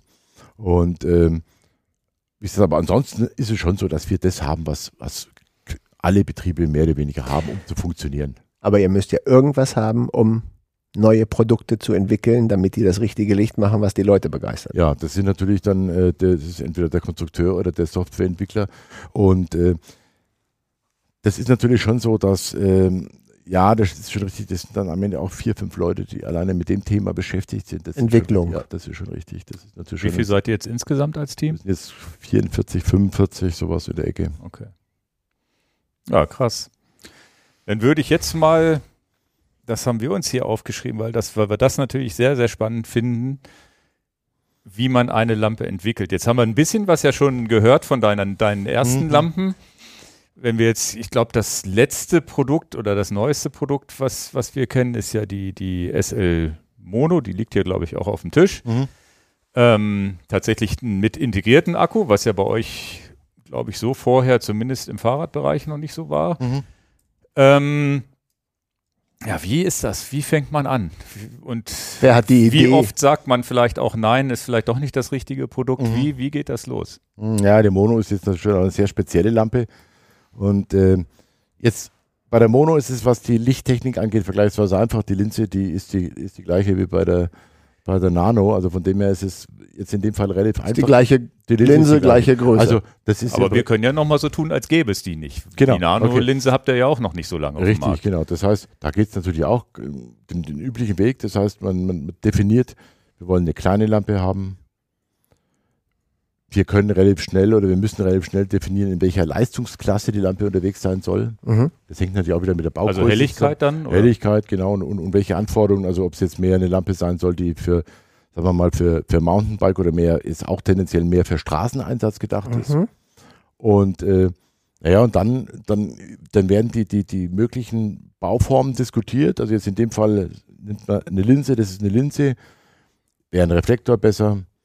Und, äh, und dann ist es tatsächlich so, dann kommt natürlich diese Zeit, wo dann die Simulationen laufen und man ähm, verschiedene Möglichkeiten mal durchspielt, um festzustellen, hm, wird zu groß, wird zu, hat zu viele Probleme, ist nicht fertigbar, ist schlechter Wirkungsgrad oder sonst irgendwas.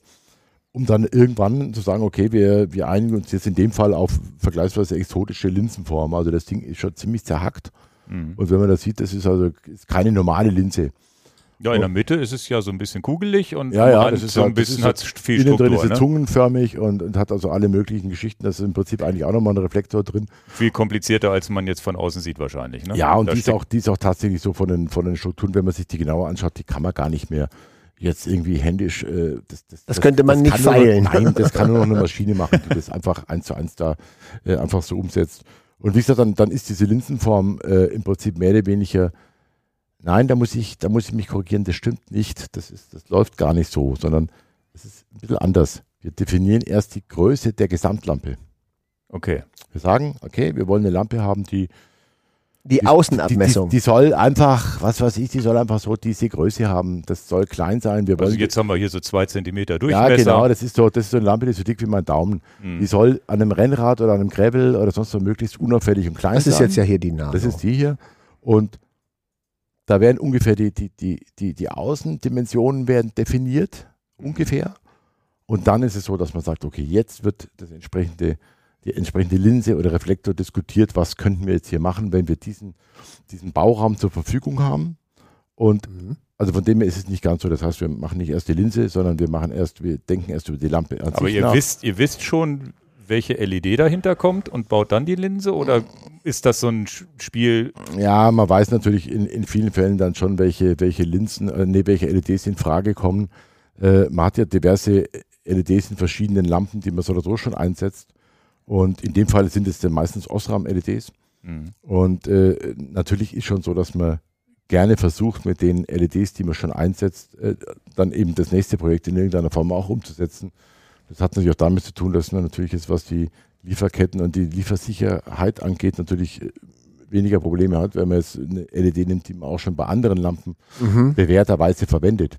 Okay. Und äh, also wie gesagt, von dem her ist es schon so, dass also erst die Lampe in groben Zügen diskutiert wird und dann wird über die über das mögliche Linsensystem oder Reflektorsystem diskutiert. Und dann kommt raus, wie viel Lumen und Lux, das werden wir ja gleich nochmal diskutieren, haben wir uns noch aufgeschrieben, was, was die Lampe eigentlich für eine, für eine Leistungsabgabe hat. Mhm. Das kann man aber relativ schnell im Vorfeld schon abschätzen. Das ja. heißt, äh, man weiß eigentlich schon, wenn die man wird die, zu heiß man oder weiß so. eigentlich schon über die LEDs, die man einsetzen will, schon relativ bald, welche, welche Lichtleistung zu erwarten ist. Das heißt, da gibt es ja auch Datenblätter, da steht dann das, auch das heißt, drin, du weißt schon, ob du dich zwischen 500 und 1000 das weiß man Lumen oder zwischen 2000 und, genau, 3000 Und man kann dann auch normalerweise relativ leicht abschätzen, wie, wie, wie schlecht oder wie gut der Wirkungsgrad von so einer Linse werden wird.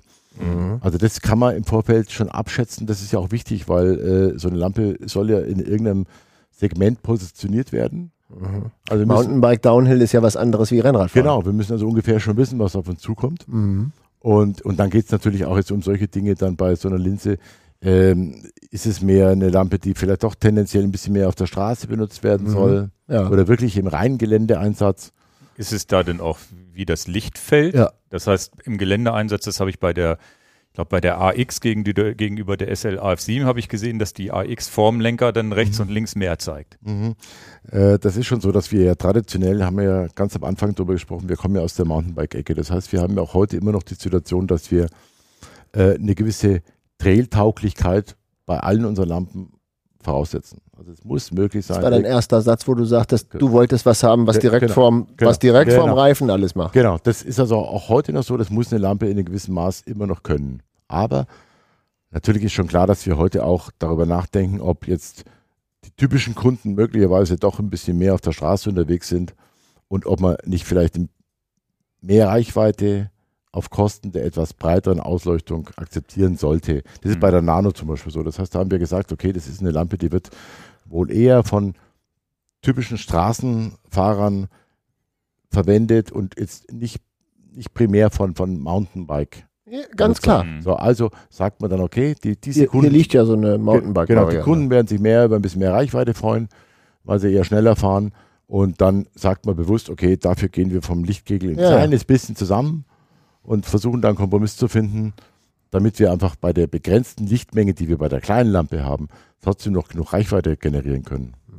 Kompromiss ist aber wahrscheinlich ein wichtiges Wort, weil jede Lampe, die ihr baut, ist ja ein Kompromiss aus Größe, Helligkeit, Akkulaufzeit, ne, dass sie nicht noch nach einer Stunde wieder leer geht und plus natürlich die Linse, die reinpasst. Hitzemanagement. Ich schätze, dass das auch ein wichtiges Thema ist, dass sie nicht zu heiß wird. Also Absolut. Das, heißt, ähm, erleben wir ja schon, wenn wir nicht schön, fahren. Ne, wenn man nicht, Ja, ja, wenn genau. du nicht fährst, wenn, Ja, ja. wenn du eine Lampe, eine, eure Fahrradlampen, wenn die lange stehen oder eine Helmlampe und keinen Fahrtwind, dann dimmen die auch mal runter. Ja, ja, klar. Ähm, das heißt, ihr seid immer in diesem Kompromissbereich. Seid ihr denn einer der Hersteller, die diese Kompromisse dann möglichst viel Licht aus möglichst wenig Raum rauszukriegen, dann auch so perfektionieren, dass ihr da im Wettbewerb auch also das hab, ist so mein Gefühl, ne? Weil ich, wenn ich jetzt, als ich die, die, die SL Nano das erste Mal gesehen habe, gesagt, so viel Licht aus so einem kleinen Ding habe ich, sonst sieht man auch so nicht oft. Oder vielleicht sogar gar nicht. Das Letztere würde ich eher so formulieren wollen. Also das das, ist ist- schon so, wir haben schon auch bei, bei vielen Produkten dann eigentlich keine vergleichbaren äh, äh, Produkte anderer Marktbegleiter. Das ist, Ja. Es gibt natürlich auch andere Produkte, okay, da kann man schon sagen, man kann sowas mit einem, mit einem ähnlichen Produkt von einem anderen Hersteller vergleichen, aber es gibt tatsächlich auch äh, Lampen, die bei uns vergleichsweise klare äh, Einzelstellung haben, wo man sagen muss, da gibt es nichts Vergleichbares. Und äh, das ist jetzt, ob das jetzt eine Alpha ist oder auch so eine kleine SL Nano, das ist schon korrekt. Äh, die sind dann in, in vielen Fällen schon noch mal eine ganze, eine ganze Schippe äh, kompromissloser oder Mhm. leistungsfähiger als die Lampen anderer Hersteller. Das liegt natürlich einfach auch daran, Ja, wir können uns natürlich im Normalfall auch einen anderen finanziellen Aufwand leisten. Das heißt, wir müssen jetzt auch in der, in der Konzeptionsphase bei solchen Lampen jetzt auch nicht jeden, jeden Cent oder jeden Euro wirklich einzeln umdrehen. Deshalb können wir natürlich dann auch solche Dinge besser umsetzen. Das Aber- bedeutet aber Mhm. ja, Ja, bitte. Entschuldigung. Nee, nein, nein, nein, nein, nein. Aber das bedeutet aber auch, ihr geht da ans Limit. Ihr, also wie gesagt, ich habe das Gefühl, ihr seid die hellsten. Ich kann es aber nicht beweisen, weil ich nicht mal die Marktkenntnis Mhm. habe.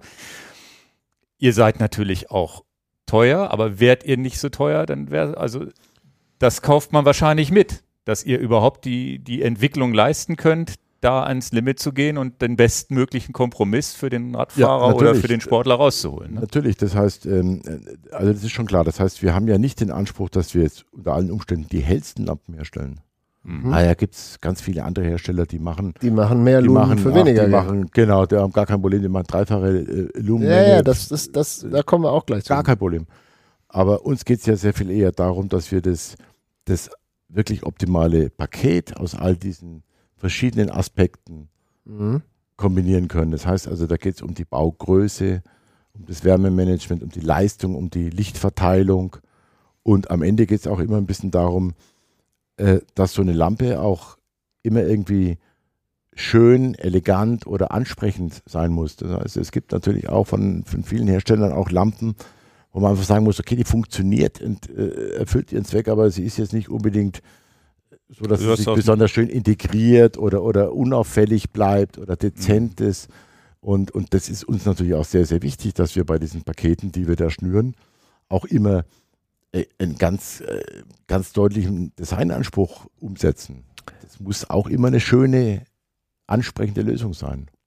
also ich wollte jetzt Ingo da nicht unterbrechen, aber das, das, äh, mein absolutes Verkaufsargument ist ja gar nicht, dass ich 1100 oder 1500 Lumen gegeneinander nehme, sondern mein Argument ist ja, okay, ich brauche schon, jetzt sagen wir mal roundabout zwischen 900 und 1300 Lumen, äh, es ist so das, wo man so dran gewöhnt ist, Ja, ja, logischerweise. ja, ja. Wer kauft heute noch ein. Auto mit 45 PS? Ja, also, habt, ihr uns, da habt ihr uns versaut. da habt ihr uns versaut, ne? Der, der Golf, den man mal früher hatte mit 60 PS, da- das geht gar nicht. Ne? Also, und das heißt, wir haben ja schon eine Erwartungshaltung, wie viel Lichtleistung ich haben will, aber Lichtleistung ist ja viel wichtig. Also, du korrigierst mich gleich mit meinem Halbwissen hier.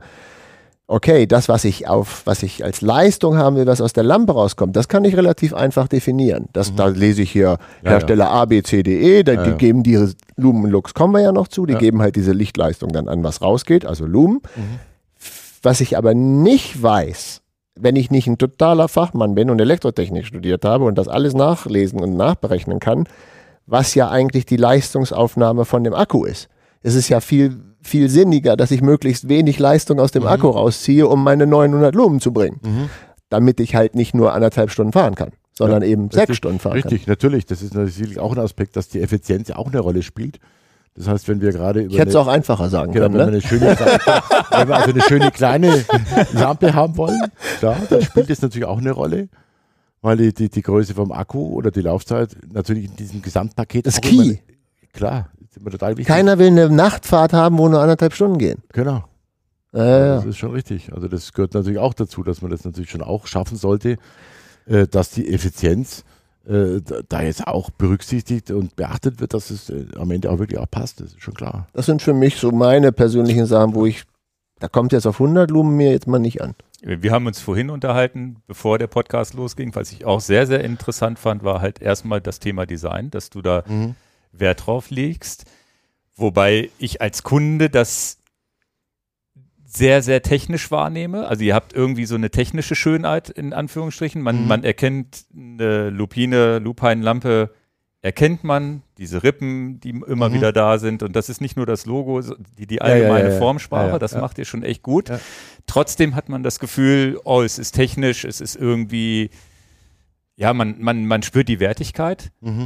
Trotzdem kriegt ihr es aber auch hin, dass Dan und ich zumindest, wie das halt manchmal so ist, so ein bisschen kontrovers über die, die Mono sind. Ich habe ja vorhin unten bei euch in dieser, in der schönen großen Küche, wo wir ge gesessen haben, Jetzt kannst du das doch nicht so sagen.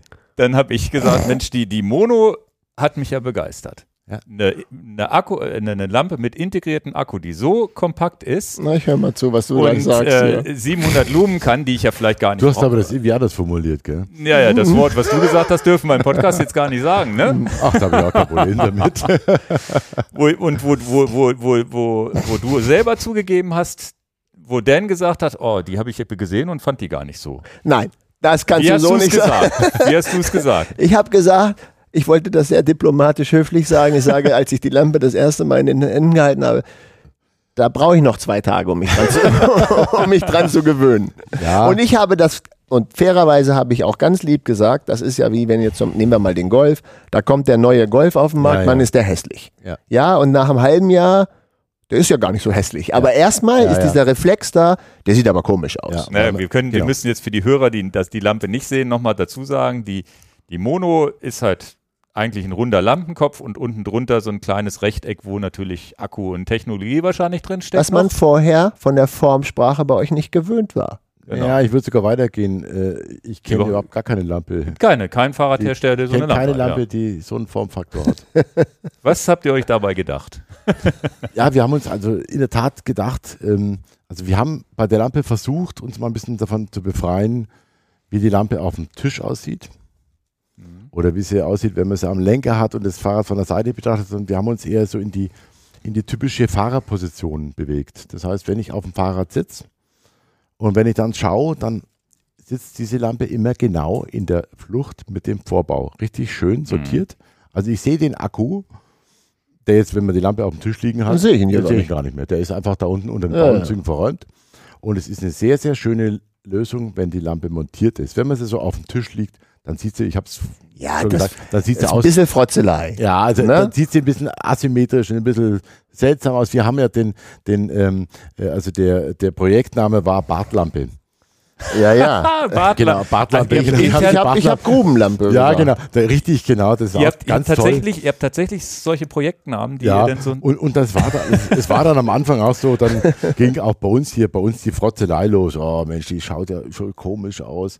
Genau, und dann, Aber dann, jetzt da habt ihr sie ja trotzdem gemacht. Da wird ja lange rum, rumgemacht mit der Länge hier, mit der Höhe, wie macht man das, wie, welchen Durchmesser, um, um, um, um, um die, äh, die, die technischen Notwendigkeiten einigermaßen zu kaschieren. Nein, Das Akku braucht Platz. Ja, genau. Das, wir Also, müssen ja die- apro- apropos muss ja Akku, irgendwo ne, der, der liegt ja hier in der Originalverpackung. Ja. Der ist ja von mir selber tauschbar. Ja.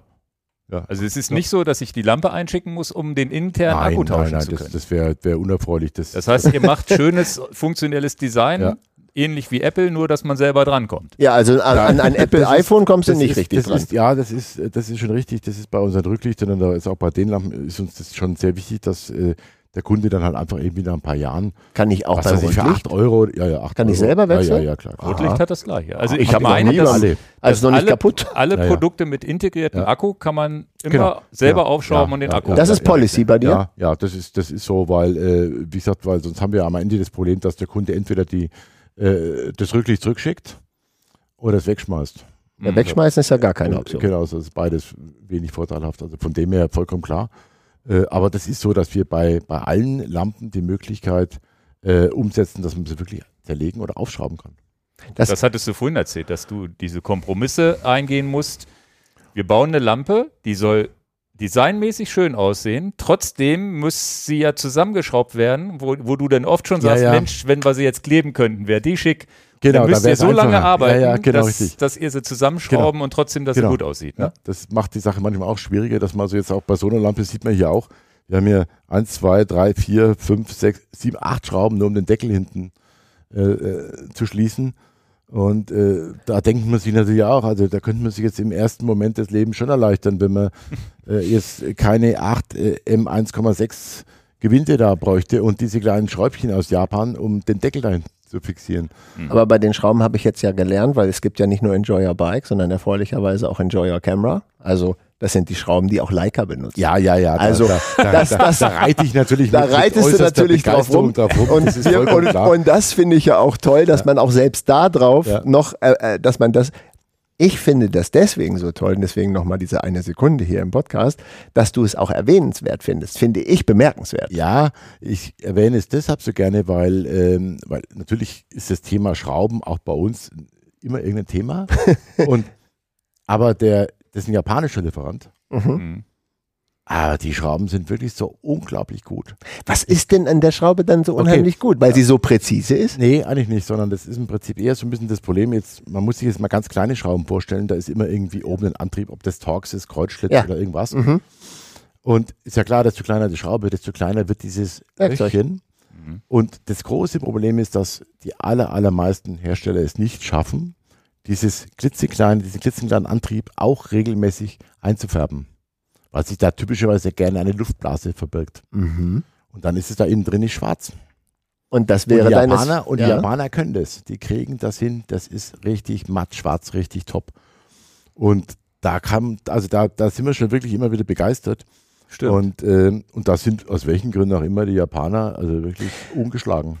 Ja, aber da bist du dann ja auch so, du willst das, also das finde ich ja auch den Antrieb, das ist, das nehme ich dir ja auch voll ab, dass du sagst, du, wenn die Schrauben dann aus Japan kommen, weil es die besten Schrauben sind, die ich einkaufen kann, dann mache ich das. Ja. Ohne Kompromisse. Ohne Kosten Kompromisse. wahrscheinlich auch mal zwei Cent mehr. Ja, aber das ist natürlich genau die Problematik. Das heißt, wenn ich jetzt natürlich das jetzt in, in der Form so stricken würde, dass wir unter allen Umständen nur äh, Komponenten aus Deutschland oder Europa, dann, wenn wir die nur einsetzen wollen würden, dann, dann laufen wir natürlich schon Gefahr, dass wir diesen, diesen sehr hohen Anspruch am Ende nicht mehr umsetzen können und dann im, in, in der Wahrnehmung für unsere Kunden einfach nicht mehr attraktiv sind, weil die sagt dann, ja, wenn ich eine Lampe von Lupine erwarte, äh, kaufe, dann erwarte ich, dass das die, die technisch beste Lösung ist. Mhm. Ich weiß zwar, dass es mir ein paar Euro mehr kostet, aber ich weiß einfach, die werden die beste Lösung haben. Punkt. So, und wenn das natürlich irgendwann mal ins Wanken kommt und das in Frage gestellt wird, dann wird es für uns schon kompliziert. Dann ist der Vorsprung geringer. ja, genau. Ja, dann habt ihr ja ein Riesenproblem, weil ihr dann nicht mehr sagen könnt, ja, dann wird der Preis auch nicht mehr gerechtfertigt sein.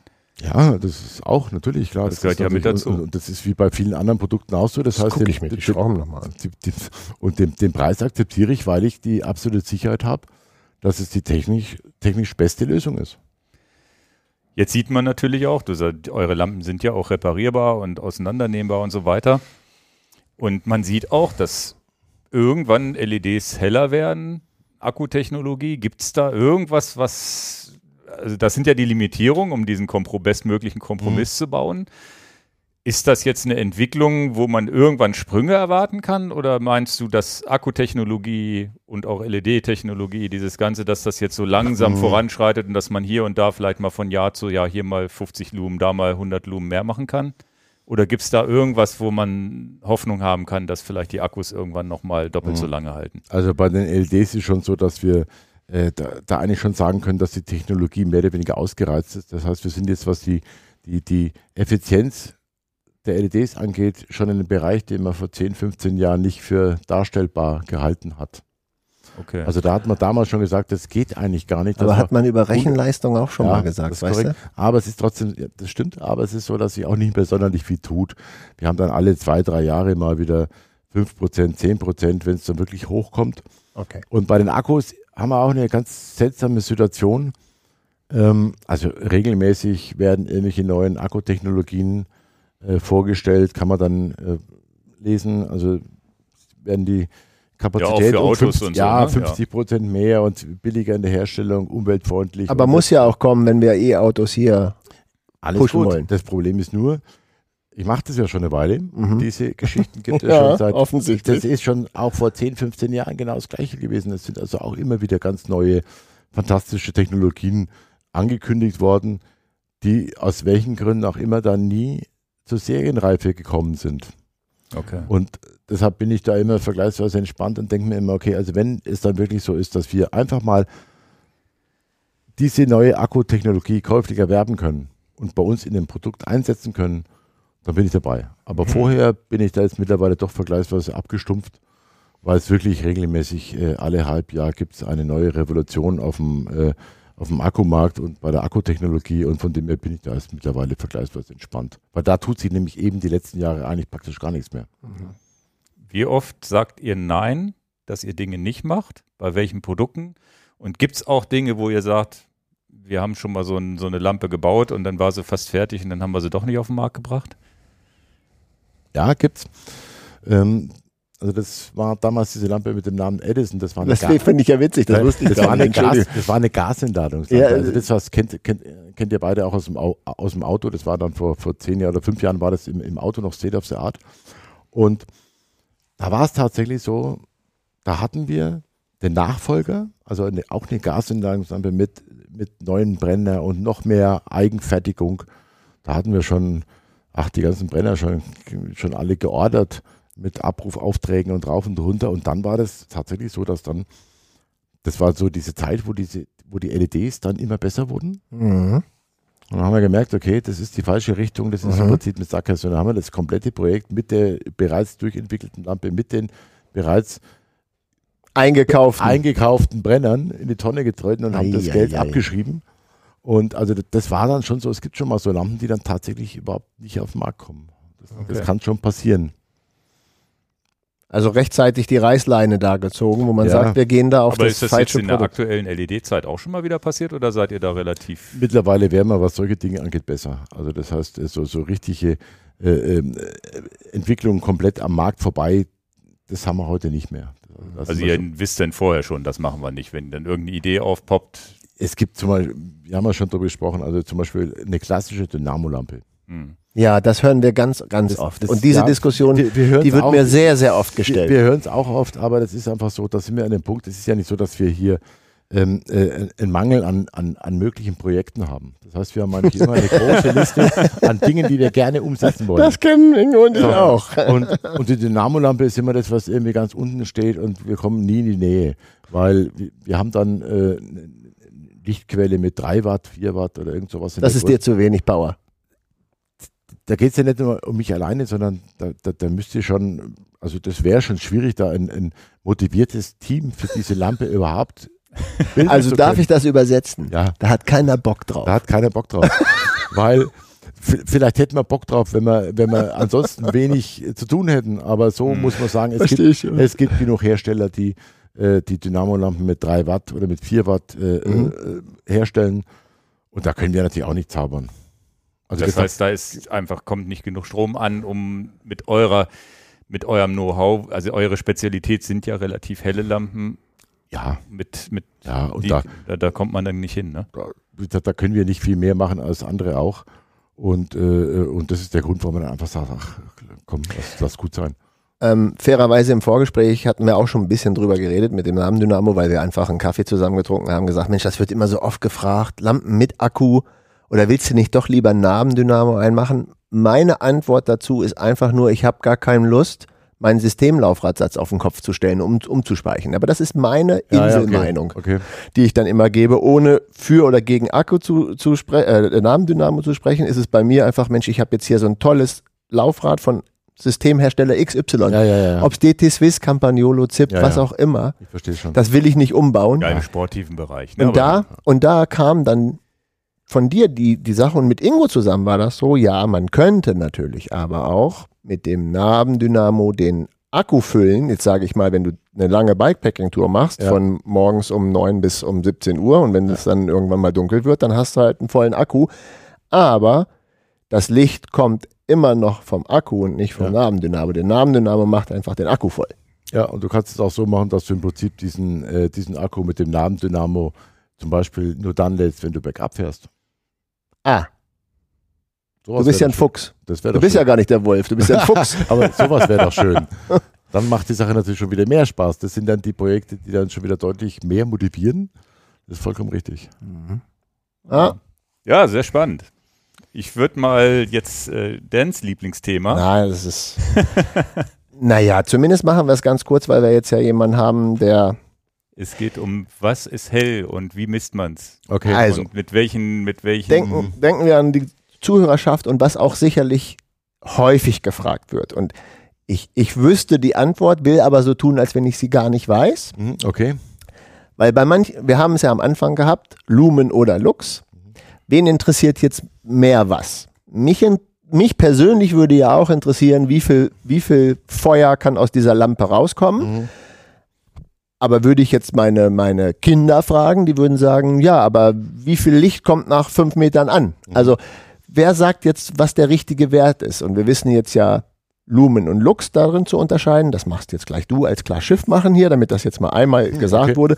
Und Candela ist ja die, die, die, die Einheit, die einfach durch Lumen abgelöst wurde, denke ich jetzt mal. Das Ja, können wir jetzt, ja, Prinzip. das können wir ja im Prinzip Ja. eins zu eins So abhaken. kann, können wir so sehen, ja. Ja. Willst du nochmal offiziell der Welt mitteilen, der versuch- Unterschied zwischen Lumen und Lux? Genau, ich versuche also nochmal das äh, mit, mit möglichst einfachen Worten Genau, zu bitte. beschreiben. äh, ist aber auch wirklich äh, am Ende wirklich gar nicht so kompliziert und so schwierig. Also wie gesagt, wir haben ja diese zwei verschiedenen Werte, Lumen und Lux. Und Lumen ist im Prinzip einfach nur die Maßeinheit für die abgegebene Lichtmenge. Das kann auch die Lichtmenge von einer von einem IKEA-Teelicht sein. Ja. Da kommt auch Das eine wäre gewisse ein- Menge Lumen raus. Was weiß ich, ich würde vielleicht sagen, drei Lumen, fünf Lumen, egal, auf jeden Fall. Oder ein Candela. Aber, aber, genau, aber man merkt schon, bei diesen Lumen, das sagt überhaupt gar nichts über die Richtung aus. Ja. Das gibt einfach nur eine gewisse Lichtmenge ab. Und bei dem Teelicht haben wir schon die Problematik, dass uns das jetzt im Falle einer Fahrradbeleuchtung relativ wenig Hilft. bringt. Mhm. So, also das heißt, wir wissen also zumindest mal, irgendeine Lichtquelle erzeugt die entsprechende Menge in Lumen. So, und dann kommt die Geschichte mit dem Lux. Die Lux ist die maximale Helligkeit. Ja, das heißt also, desto höher der Luxwert, desto größer die Helligkeit an einem gewissen Punkt. Mhm. Und da fangen jetzt die Probleme an. Das heißt, wir können also im Prinzip mit beiden Werten nicht viel anfangen. Wir können vielleicht mit der Kombination aus beiden Werten was anfangen. Ja. Damit können wir gewisse Dinge abschätzen.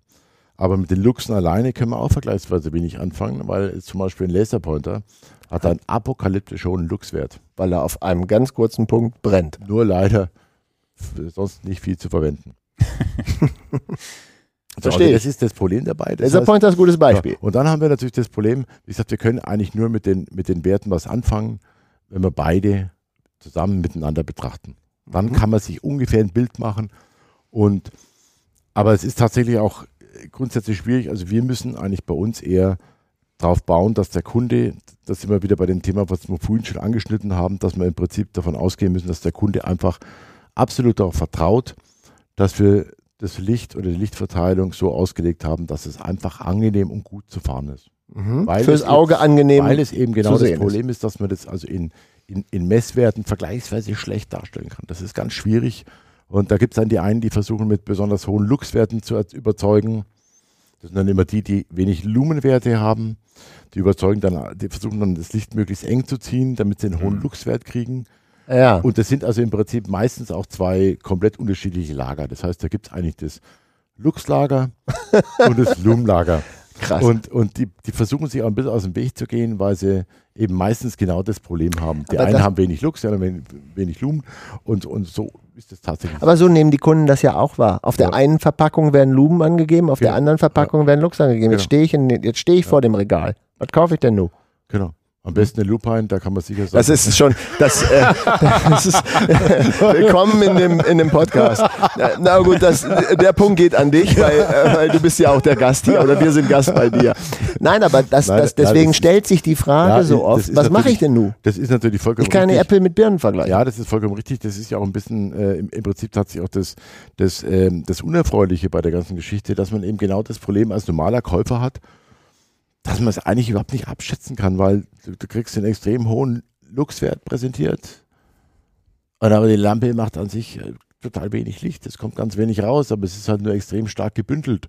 Wenn ich ein Auto kaufe, sagt doch Mercedes, BMW, Audi, Fiat, die sagen doch auch nicht, wie viel Lumen oder Lux da ist, sondern fahren sie das Autoprobe, gefällt ihnen das Licht jetzt oder nicht? Wollen sie einen LED-Scheinwerfer oder einen Da Xenon? ist es tatsächlich noch viel einfacher, da wird es überhaupt nicht thematisiert. Da wird's Das gar nicht da- thematisiert. Da ist halt einfach eine, eine Aber- Frontbeleuchtung mit integriert und gut ist. Ja, ja. Ich will gar keine Marke nennen, aber ich kriege Gespräche in der Firma mit, dass einige Mitarbeiter sagen, ich würde gerne, ich sage das jetzt nicht, weil das sonst viel zu viel Schleichwerbung wäre, die und die Automarke haben, weil Mann, haben die ein geiles Licht. Also es ist ja auch da so, dass man als Autofahrer jetzt gar nicht weiß, wie viel Lumen oder Lux das Auto macht, aber irgendwie sagen die Mitarbeiter, deswegen würde ich diese Marke kaufen. Finde ich ja trotzdem interessant. Ich bin dann nur, mich, mir ist das beim Auto gar nicht so wichtig. Bei welchem Auto waren da welcher Marke? Mercedes. Ja, ich Aber das, da, warum sagst du das? Jetzt bin ich genötigt, die Marke zu nennen. Ich wollte, mir- also ich bin gar kein Müssen wir Mercedes-Fan. rausschneiden. Müssen wir rausschneiden. Ja, Ne? ja, ja. Ja, aber das ist ja trotzdem interessant, dass manche Leute sagen, guck mal, bei der Marke, das Licht ist ja unglaublich Mhm. gut geworden zu dem Vorgängermodell oder irgendwas. Aber man redet gar nicht über Werte, sondern man redet über Empfindungen. Ja, gut, das Ja. äh, also Mercedes, andere Premium Ich wollte das gar nicht sagen, Ist ja, ja. egal. Aber ich das- habe auch ein Fahrzeug von diesem genannten Hersteller. Und ich habe auch diese super duper Matrix Schlag mich tot LED-Beleuchtung, die alles Mögliche ausblenden Und das ist dir wichtig oder nicht wichtig? das wäre jetzt für mich kein Kriterium gewesen, das, das, das Fahrzeug zu wählen. Aber ich stelle es auch fest, ich stelle also auch positiv fest, dass das Fernlicht hier dann schon wirklich sehr, sehr massiv ist. Das Wir ist schneiden das nicht raus, weil jetzt ist dieser Podcast um 10.000 Euro gestiegen. Danke an Mercedes. Da kriege ich auch den nächsten Daimler schneller. ja, ja, das ist gar nicht so schwierig einzukriegen, das stimmt. Also, Aber es ist, Ja, ja, das ist aber ja tatsächlich das Spannende, dass äh, Autohersteller, und das wird sicherlich BMW, Audi, auf dem höheren Mercedes, auf dem höheren Niveau betreiben, wie vielleicht ein Hersteller, der nicht das Geld einnehmen kann dafür Mhm. oder eben das extra, ein Intelligent Light kostet, glaube ich, auch 2.000, 3.000 Euro, wenn man es haben Ja, will. ja. Locker als ja, ja, extra. Ja, ja, ja.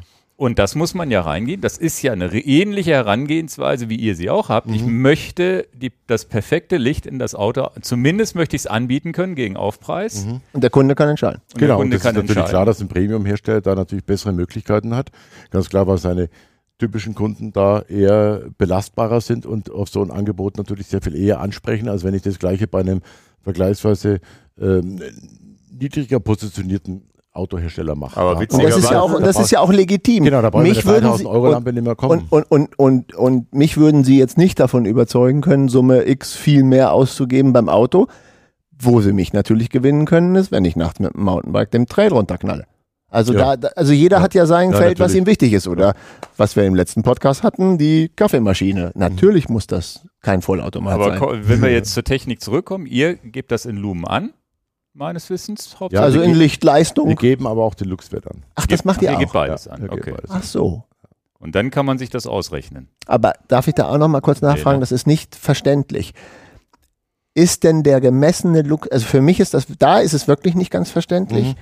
Müssten wir denn dann nicht sagen, nach 30 Meter dieser Quadratmeter, da messen wir, wie viel Lux es ist? Das ist auch so. Das heißt also, dieser Luxwert wird äh, weltweit eigentlich immer in 10 Meter Entfernung Ach, gemessen. 10 Meter ist das, das 10 wusste ich Meter. nicht. Mhm. Und das ist glücklicherweise, was das angeht, schon einigermaßen genormt. Da gibt es die, diese die Einzieh, äh, sonst was Norm. Also das ist schon mal ge geklärt. Das heißt also, alle Hersteller messen in 10 Meter Entfernung. Mhm. Und ähm, also wir haben da traditionell immer eher relativ niedrige Werte. Aber wäre es jetzt zum Beispiel auch denkbar, dass ich jetzt, ich erfinde das jetzt gerade, sage, Mensch, nach 10 Meter brauche ich gar nicht maximal Lux, sondern für den, für den schnellen Fahrradfahrer ist es ja, haben wir doch vorhin besprochen, ist es ja vielleicht besser, eher bei 17 Meter das bessere Luxbild zu haben. Was Für soll den Mountainbiker vorne vor dem Lenker wahrscheinlich. Ja, Ah. es, sagen wir mal so, das, das kommt jetzt natürlich daran, wie man die Lampe verdreht oder wie das jetzt von der, von der Lichtverteilung im Reflektor gelöst worden ist. Aber die Luxe helfen einem in, in der Form ein bisschen. Lux ist proportional zur Reichweite. ist ja klar, je weiter das weg ist, desto weniger desto Lux. heller die maximale Helligkeit, also desto höher die maximale Helligkeit, desto weiter kann ich sehen. Also das gibt mir schon ein Gefühl dafür, wenn ich eine Lampe habe, die sagen wir mal 100 Lux hat, Bei Man 10 kann- Meter dann? ja, da kann ich mir ungefähr ausmalen. Dann Ah, die 10 Meter war mir nicht klar. Genau, also immer 10 Meter. Ah, also ja. dieser Wert wird immer mit 10 Meter ermittelt. Und, ähm, und von dem her ist schon so, dass ich natürlich da schon ungefähr abschätzen kann, wie sich die Reichweite äh, Da verhält so von dann. so einer Lampe im Vergleich zu einer Lampe, die 300 Lux macht. Äh, wie gesagt, aber, Na, ist ja klar. aber ist klar, aber wir wissen nicht, wie groß So dieses Feld ist, was wir Ja, da ja. vorne zur Verfügung Ah, haben. Ich dachte, das wäre vielleicht irgendwie gewisse Quadratzentimeter, Nee, die man nee, festlegt. Nein? Nee, nee, also Ah. auf 10 Meter wird einfach im Prinzip äh, ist auch ziemlich simpel, da wird die Lampe einfach so lange bewegt, bis man den, bis, bis die, äh, der Lichtmesser, der Luxmesser einfach automatisch den hellsten Punkt gefunden hat. Da kann man einfach so vor sich hin wedeln und Ah, irgendwann ja. hat man den hellsten Wert fertig. Okay. Ist egal, wo der ist. Wenn wir jetzt wieder zum Autohersteller hinkommen, der ja nicht sagt, wie hell seine Lampe ist. Und ähm, trotzdem hat man ein Gefühl dafür, oh, das ist aber ein schöneres Licht und ich sehe mehr als auf der Landstraße als mit einem anderen Auto oder, und so weiter. Jetzt hatte ich, tatsächlich gibt es auch ein Video auf unserem Kanal, habe ich mal eure Lampen getestet, als die SLAX rauskam seinerzeit. Erinnern. die auf dem Papier viel oder nochmal um deutlich hellere Lampe gegen die, oder zumindest schon nennenswert hellere Lampe gegenüber der SLAF7, wo ich aber während der Testfahrt natürlich auch mehr straßenlastig, würde ich fast sagen, aber ich bin auch im Gelände rumgefahren, wo ich dann selber für mich den Schluss gezogen habe, Mensch, meine Lampe ist aber die in Anführungsstrichen dunklere, weil diese SL AF7, da weiß ich auch nicht, was ihr da gemacht habt, dass die so einen homogenen Lichtteppich Mhm. auf die gesamte Breite hat, wo ich gesagt habe, das ist ja für mich viel schöner, wenn ich fünf Stunden wirklich nachts auf Ja. der Straße fahre, Ja. macht mein Kopf das nicht so kürre, dass ich ja diese Ja. Reflektoren sehe. Das heißt, es ist auch nicht immer Helligkeit alles, ne? Ja. Genau, das ist natürlich auch immer so ein bisschen die Problematik. Äh, auf der anderen Seite haben wir, wie gesagt, die, äh, die, die, die Schwierigkeit mit der Reichweite, aber natürlich ist schon klar, dass äh, eine eine breite, gleichmäßige Ausleuchtung in, in, in vielen Bereichen oder bei, bei vielen Anwendungen natürlich das Angenehmere ist. Aber wir haben natürlich, das ist ja auch die, die, die grundsätzliche Schwierigkeit bei, bei all diesen ähm, äh, Linsen- oder Reflektorauslegungen. Wir haben ja immer das Problem, wir müssen ja die STVZO-Problematik auch noch in den Griff bekommen. Das heißt, wir brauchen ja, was die Zulassung angeht, Das kommt gleich noch. da haben wir ja ganz, also teilweise schon wirklich sehr komplexe Vorgaben, wo an welcher Ja. Stelle da Licht sein darf, von dem wir nicht denken, dass wir es da haben wollen würden. Aber Mhm. da muss Licht sein. Und das schränkt in, in, vielen, in vielen Fällen natürlich auch die Möglichkeiten ein. Das heißt, da hat man dann schon in der Linsenentwicklung das Problem, dass man gerne irgendwelche Lösungen umgesetzt hätte, aber es ist zulassungstechnisch einfach nicht zulässig. Geht nicht. Da, Und wie, wie würdest du jetzt einen Kunden beraten und sagen, Mensch, für den einen lieber die AF7? Ich meine aber auch, dass bei der AX sich jetzt was tut, ne? was das angeht, auch nochmal ein bisschen nachgebessert wird. bisschen ist gut, da kommen 1500 Lumen noch dazu, ja. Dazu. okay. Dazu, Ja, ja. Was hatte die denn vorher noch? 2200, jetzt hat er dann 3600. Krass. Mit Akku auch betrieben? Ja, ja. Nein, wir machen einfach das, dass wir im Prinzip, ähm, wir haben natürlich schon erkannt, dass die, die SLX oder die SLAX äh, im, im, im, Randbereich drumherum jetzt vergleichsweise wenig Streulicht hat. Also machen wir genau das. Das heißt, das Tagfahrlicht wird beim, im Fernlichtbetrieb dazu missbraucht, um 15 zusätzliche Watt in 1500 Lumen Licht drumherum zu erzeugen. Das heißt, das, Das heißt, Tagverlicht wird auch noch dafür genutzt. das fährt sich ein bisschen so wie eine normale SLAX mit einer Pico auf dem Kopf. Also du hast Mhm. praktisch die Stirnlampe mit dabei. Okay. Okay, auf, ja. Na, da Ja, das ist natürlich schon klar, dass wir natürlich auch, ähm, äh, wenn, wir, wenn wir Dinge technisch umsetzen können, dass wir das dann natürlich machen. Hm. Das ist klar. Und wenn wir merken, wir können, man, kann, man könnte sowas machen, das ist übrigens auch ganz witzig, weil wir im, im, im Fernlicht eigentlich vergleichsweise unkoordiniert das Licht dazu ballern. Und das ist ganz witzig. Das habe ich oder das haben wir erkannt, dass das offensichtlich zulässig ist. Weil ich habe ein Wohnmobil und das habe ich letztes Jahr gekauft und dann ist oben auf dem Fahrrad sind auch solche komischen Lightbars. Und dann denke ich mir auch, okay, und die leuchten Das sieht man jetzt immer öfter. ja, und die leuchten im Das ist so Suchscheinwerfer. ja, genau. oben. Und die leuchten im Fernlicht mit. Da habe ich mir gedacht, äh, interessant. das ist erlaubt. da haben wir gedacht, interessant. Offensichtlich kannst du im Fernlicht leuchten, wie du Spaß hast. Und wir haben das natürlich dann auch recherchiert und nach. Äh, Das ist STVZO? das ist STVZ. Du kannst im Fernlicht leuchten, wie du willst. Das ist ja was Neues. Und das ist, wie gesagt, deshalb habe ich schon überlegt, ob ich das Wohnmobil möglicherweise, ob ich mir das nicht von, von, von Lupin zahlen lassen sollte für diese Erkenntnis. nein, nein, nein. Kann man herausschneiden. Ja, ja, das ist jetzt, das ist jetzt Geschichte. Markus Söder, Mercedes-Benz und das ist alles Oh je, drin hier. je. Das ist alles Nee, drin. aber, aber das war tatsächlich so, da haben wir dann also in, in, in, in aller Klarheit erkannt, stimmt, im Fernlicht kannst du praktisch jeden Unsinn machen. Und dann haben wir uns auch gedacht, okay, dann machen wir das genau so. Da ballern wir mal einfach richtig Naja, rein. es ist ja kein Unsinn. Also ihr macht es ja schon nein, so, dass aber es. nein, nein, das macht natürlich wirklich gerade den Aber Ball da gibt es keine Vorgabe. Das heißt, wenn man Nein. einen, ich meine, glaube ich, ihr müsst aufpassen, dass dieser Knopf sichtbar ist und dass Ja, ja, man ja, weiß, dass genau. man im Fernlicht fährt. Also deswegen leuchtet ja, glaube ich, die Fernbedienung blau. Genau, richtig. Und wir müssen eine gewisse Mindesthelligkeit erreichen. Ach, ihr dürft nicht zu dunkel sein. Ja, genau. Ach, bei Fernlicht gibt es da eine Anforderung, aber das muss es mindestens haben. Genau. Aber Und dann aber darf man bisschen. Beim Fernlicht oben- so hell sein, wie man will. da kann man, und das ist mir, wie gesagt, mit dem Wohnmobil dann tatsächlich durch, ist mir das klar geworden. Da sind die so kekserig und knauserig bei den ganzen anderen Normen Ja. und da sagen sie, ach, Hauptsache ihr seid hell. Genau. Das ist ja Und da kann man dann nur beten, dass der entsprechende äh, äh, Fahrer dann auch äh, mit, dem, äh, mit dem Taster fürs Fernlicht auch so umgeht, wie, es, wie man sich das vorstellt. Also gerade bei meinem Wohnmobil ist es so, Aber- wenn der das anmacht da oben, Wenn man das Dann- vergisst auszumachen, Dann ist aber, dann wirklich- sieht auch keiner mehr was. Ne? Alarm. Genau. Aber man sieht das immer mehr. Ich, ich, ja, ja, ja. ja, das Wir waren jetzt ja auch in Norwegen, in Skandinavien unterwegs. Da hast du das ja fast bei jedem dritten Auto gesehen. Ja, genau. Krass. Weil es zulässig ist. Ah ja. Naja, aber in Norwegen könnte auch vieles zulässig sein. Das muss noch lange nicht in Deutschland zulässig sein, aber da, man sieht es halt sehr oft jetzt. Mhm. Mhm. Ja, das Thema Straßenverkehrsordnung, das ist jetzt auch tatsächlich, was ich hier Das so ein ein bisschen Punkt, den wir auch wirklich mal haben. mit drin habe. Ist es eher Fluch oder ist es Fluch und Segen zugleich oder wie muss ich mir das vorstellen? Es ist, es hat dir ja, es hat dich, es hat dich ja 30 Jahre Mhm. oder 25 Jahre gekostet, Mhm. an der STVZO vorbei überhaupt in den Markt reinzukommen. das Auf ist- der das ist einen richtig, Seite, Das ist richtig. wenn man drin ist, hat man wahrscheinlich auch einen guten Wettbewerbsvorteil. Ja, genau. Ich hätte es auch so formuliert. Es ist eigentlich äh, mittlerweile eher ein Vorteil für uns. Es ist eher Mhm. Segen, weil äh, dadurch, dass eben diese, äh, also die, die Konzeption der Lichtquelle bzw. Reflektorlinse eben durch die Zulassungsproblematik sehr viel komplexer ist Mhm. und auch die Zulassung an sich immer komplex ist, können wir uns jetzt gerade, sagen wir mal, ähm, ja, gegenüber asiatischen Wettbewerbern vergleichsweise sehr, sehr gut behaupten. Mhm. Und äh, das merken wir natürlich schon auch, dass wenn wir jetzt beispielsweise hier in Deutschland zu den ents- entsprechenden Instituten gehen, um jetzt die Zulassungsprozedere äh, zu durchlaufen, da kriegen wir das schon auch mit. Das heißt, äh, Die haben euch lieber. die haben uns lieber, als, als wenn in irgendein äh, Chinese äh, ein Muster hinschickt, da, das kriegen wir dann schon mit. Der Mhm. kriegt halt dann einfach noch mitgeteilt, durchgefallen. Und wir kriegen natürlich schon mitgeteilt, was das Problem was ist was wir machen müssen.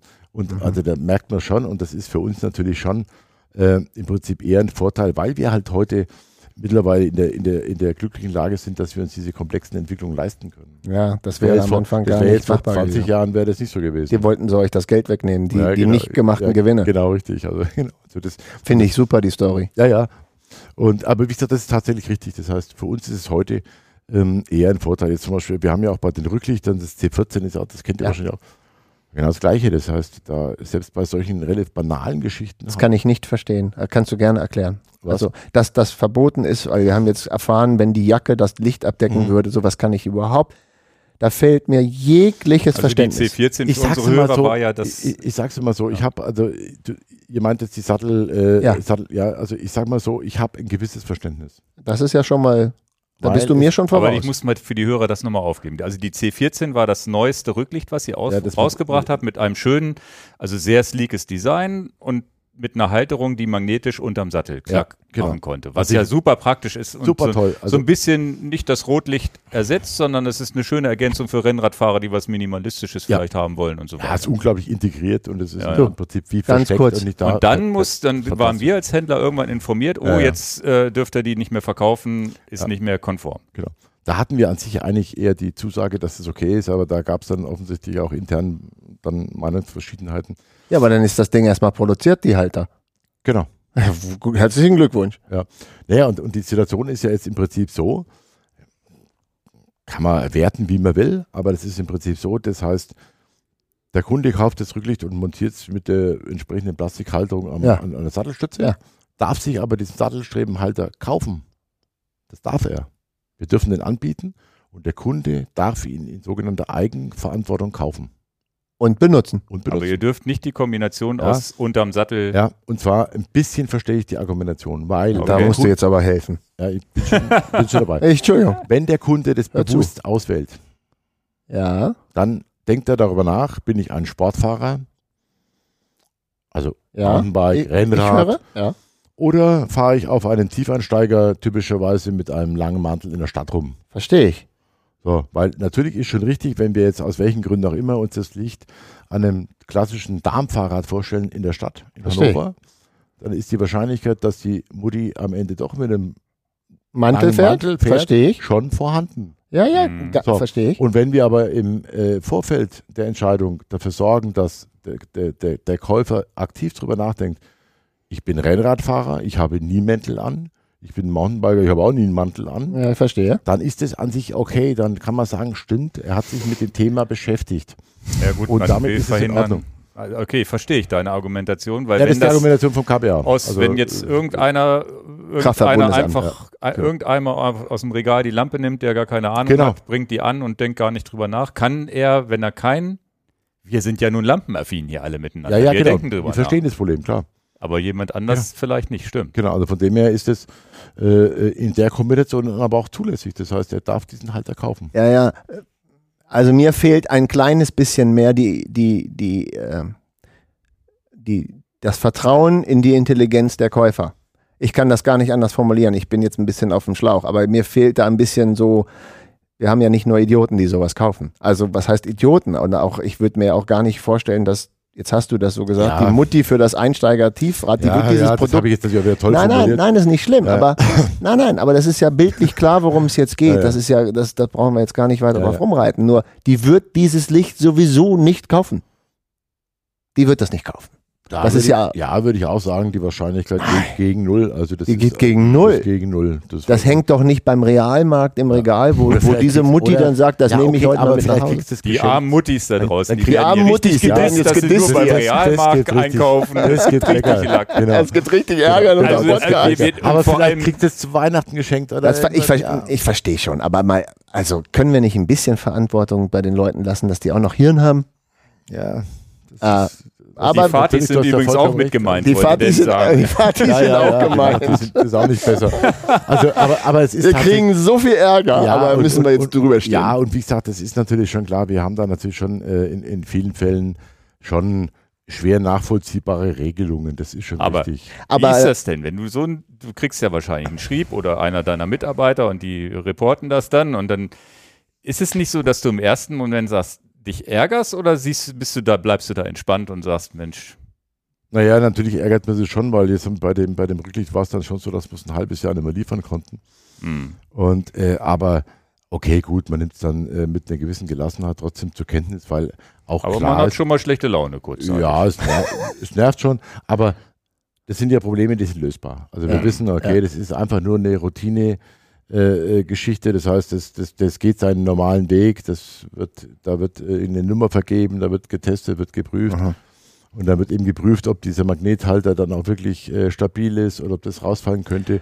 Also das, das Gute ist mittlerweile, dass wir doch was jetzt die Produktpalette angeht, so breit aufgestellt sind, dass wenn jetzt hier mal irgendein Produkt jetzt mal für eine gewisse Zeit nicht verkauft werden kann, das jetzt für uns jetzt kein so ganz großes Problem ist, weil auch das C14 Mac ist natürlich jetzt nicht unser, äh, unser ganz großer Umsatz. Dann nimmt der Kunde das Rotlicht. Ja, genau, da nimmt halt mal gar nichts.